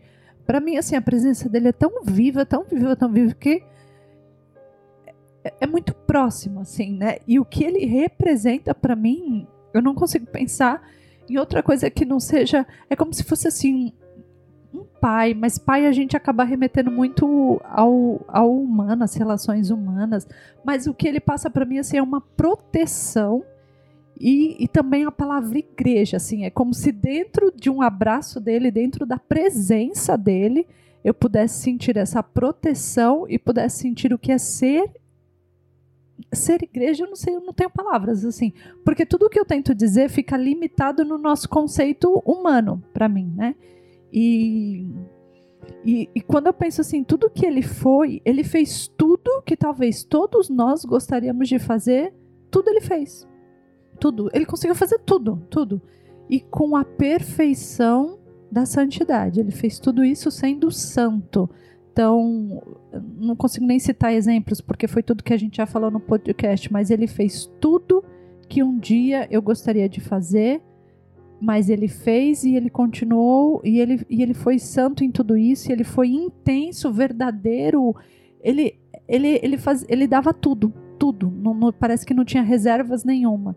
Então isso é o que, que me traz a, a, me remete a ele e não e não é alguém que eu fale alguém que já morreu, não é alguém que está vivo aqui, ó, né? ele está vivo em nosso meio, né? Essa essa presença dele é, na nossa história, na nossa vida, essa proteção mesmo. É isso. É... Ele, ele foi o bom pastor e a gente foi a ovelha dele, né? É, É somos. somos. E da minha parte, Cris, é interessante isso que você falou, né, da presença dele, porque agora eu fui, né, rememorando algumas coisas e hoje eu vejo uma resposta para uma pergunta que eu tinha lá de trás, né, porque é, na família, na minha família, assim, né, eu não, não tive, né, episódios de perder parentes, assim. Eu lembro de ter perdido uma tia e um e meu bisavô, é, mas isso já estava muito muito grande, assim, né. Então é, digamos que São João Paulo II foi a primeira pessoa que eu vi, tipo, morrer de fato ali, né? E aquilo, na época, assim, eu lembro de, ter feito uma pergunta assim, mas, tipo, o Papa morre? Tipo, você sabe, se ele é de Deus, né? Se Deus colocou ele ali, como que ele morre? Tipo, o que, que vai ser da igreja agora, né? Porque eu não conhecia essa dinâmica, né, do conclave, dos papas, sequer tinha noção de que é. Olha a viagem, né, de, um- uma criança pré-adolescente ali, né? Tipo, é como se em dois mil anos de história ele sempre tivesse sido papa, sabe? Tipo, então como é que ele morre, né? E- É, sabe, tipo, na sequência. E, e na verdade a resposta é que assim, ele não morre, né? Ele é eterno. Porque ele vai pro céu junto de Deus, onde ele tá fora do tempo, né? Ele já tá na eternidade e ele tá com a gente o tempo todo, né? Por estar fora do Então- tempo, ele está aqui. Exatamente. Então, isso me marcou bastante agora, refletindo, né? E trazendo por um aprendizado prático, eu acho que eu já até falei, mas essa relação de fé e razão que ele faz, é assim, quebra minhas pernas, né? Ele vai lá e, e dá a rasteira bem dado para mostrar do tipo, é, essas duas coisas andam juntas. E se ela tá em desequilíbrio, ou você não tá sabendo estudar direito, ou você não tá sabendo rezar direito. Você tem que equilibrar as duas coisas. É, e se tiver um desequilíbrio, que seja na oração, né? Como ele fazia o tempo todo rezando, né? Então, é, enfim, para simplificar muito aqui, viu, gente? Porque os aprendizados vão longe, né? Depois a gente grava um programa Coisas que aprendi com João Paulo II. Bem por aí, né? E aí, então, ele foi, depois, é, depois que ele morreu, né, em 2 de abril, né, houve a beatificação dele, né, como, como é chamado santo súbito, né, então ele, o processo dele, como o Mark já falou, foi rodado rapidamente a bea- beatificação, e, e aí a- em, em, em 27 de abril de 2014, ele foi canonizado formalmente, vamos chamar assim, pela igreja, né, declarado santo, e é esse grande santo da nossa As igreja. vésperas do meu aniversário. É um presente Gente, pra eu mim. preciso É. dizer que um mês depois da canonização dele, a gente aqui, eu e o Marcos, tivemos a graça de ir para a Itália. Imagina, assim, é, não foi possível ir para a canonização, mas a gente foi depois. E, aí, e lá ainda tava em clima, sabe? Aonde a gente andava, ainda, ainda ele tava em todos os lugares. Porque é, a gente pegou ali a rabeira do- do- do, O finalzinho. do finalzinho ali do sentimento do negócio, sabe? Do movimento que tava ali no, no Vaticano, é, mediante a, a canonização de João Paulo II. E a gente foi na Basílica, no túmulo dele, sabe? A gente teve essa graça de, de poder viver isso tudo. E é assim. Eu sou grata a Deus eternamente por isso. Era isso que eu ia falar, porque assim, até hoje, né, lá no Vaticano, as criptas do Vaticano de alguns papas estão sepultadas. E a gente teve essa graça, né, de poder ajoelhar diante do túmulo desse homem para fazer uma oração, é, pedindo a intercessão dele, né? É algo que muitos peregrinos fazem todos os dias e anualmente, passam ali para para falar com ele, né, pessoalmente, se assim eu posso dizer. E assim, foi uma experiência que graças a Deus a gente teve essa felicidade, né, de de poder estar lá. E, e para fechar o episódio, eu não vou nem incentivar você a ler, a buscar isso aí, gente. Já tá implícito já. Desde o começo, ó, a gente já nem fez biografia, porque dispensa, dispensa apresentações, né? Não precisa. Agora, então, menos ainda. E aí, a gente, pra encerrar, eu queria só finalizar com uma oração a São João Paulo II, né? Eu ia até falar, Marcos, pro pessoal, fecha seu olho, presta atenção, mas vai que tá dirigindo, né? É, então, não, não, é só bom presta atenção É, não, às vezes tá na academia, vai cair da esteira, tá lavando a louça, vai quebrar o prato. Melhor não, presta atenção na oração a São João Paulo II, né? Ó São João Paulo, da janela do céu, dá-nos a tua bênção. Abençoa a igreja que tu amaste, serviste e guiaste, incentivando-a a caminhar corajosamente pelos caminhos do mundo, para levar Jesus a todos e todos a Jesus. Abençoa os jovens, que também foram a tua grande paixão. Ajuda-os a voltar a sonhar, voltar a dirigir o olhar ao alto para encontrar a luz que ilumina os caminhos da vida na terra. Abençoa as famílias, abençoa cada família. Tu percebeste a ação de Satanás contra essa preciosa e indispensável faísca do céu que Deus acende sobre a terra. São João Paulo, com a tua intercessão, protege as famílias e cada vida que nasce dentro da família. Roga pelo mundo inteiro, ainda marcado por tensões, guerras e injustiça. Tu te opusestes à guerra, invocando o diálogo e semeando o amor. Roga por nós, para que sejamos incansáveis semeadores da paz. Ó São João Paulo, da janela do céu, onde tivemos junto a Maria, faz descer sobre nós a bênção de Deus. Amém. Amém. E para a gente encerrar, a vida de santidade é só pela misericórdia.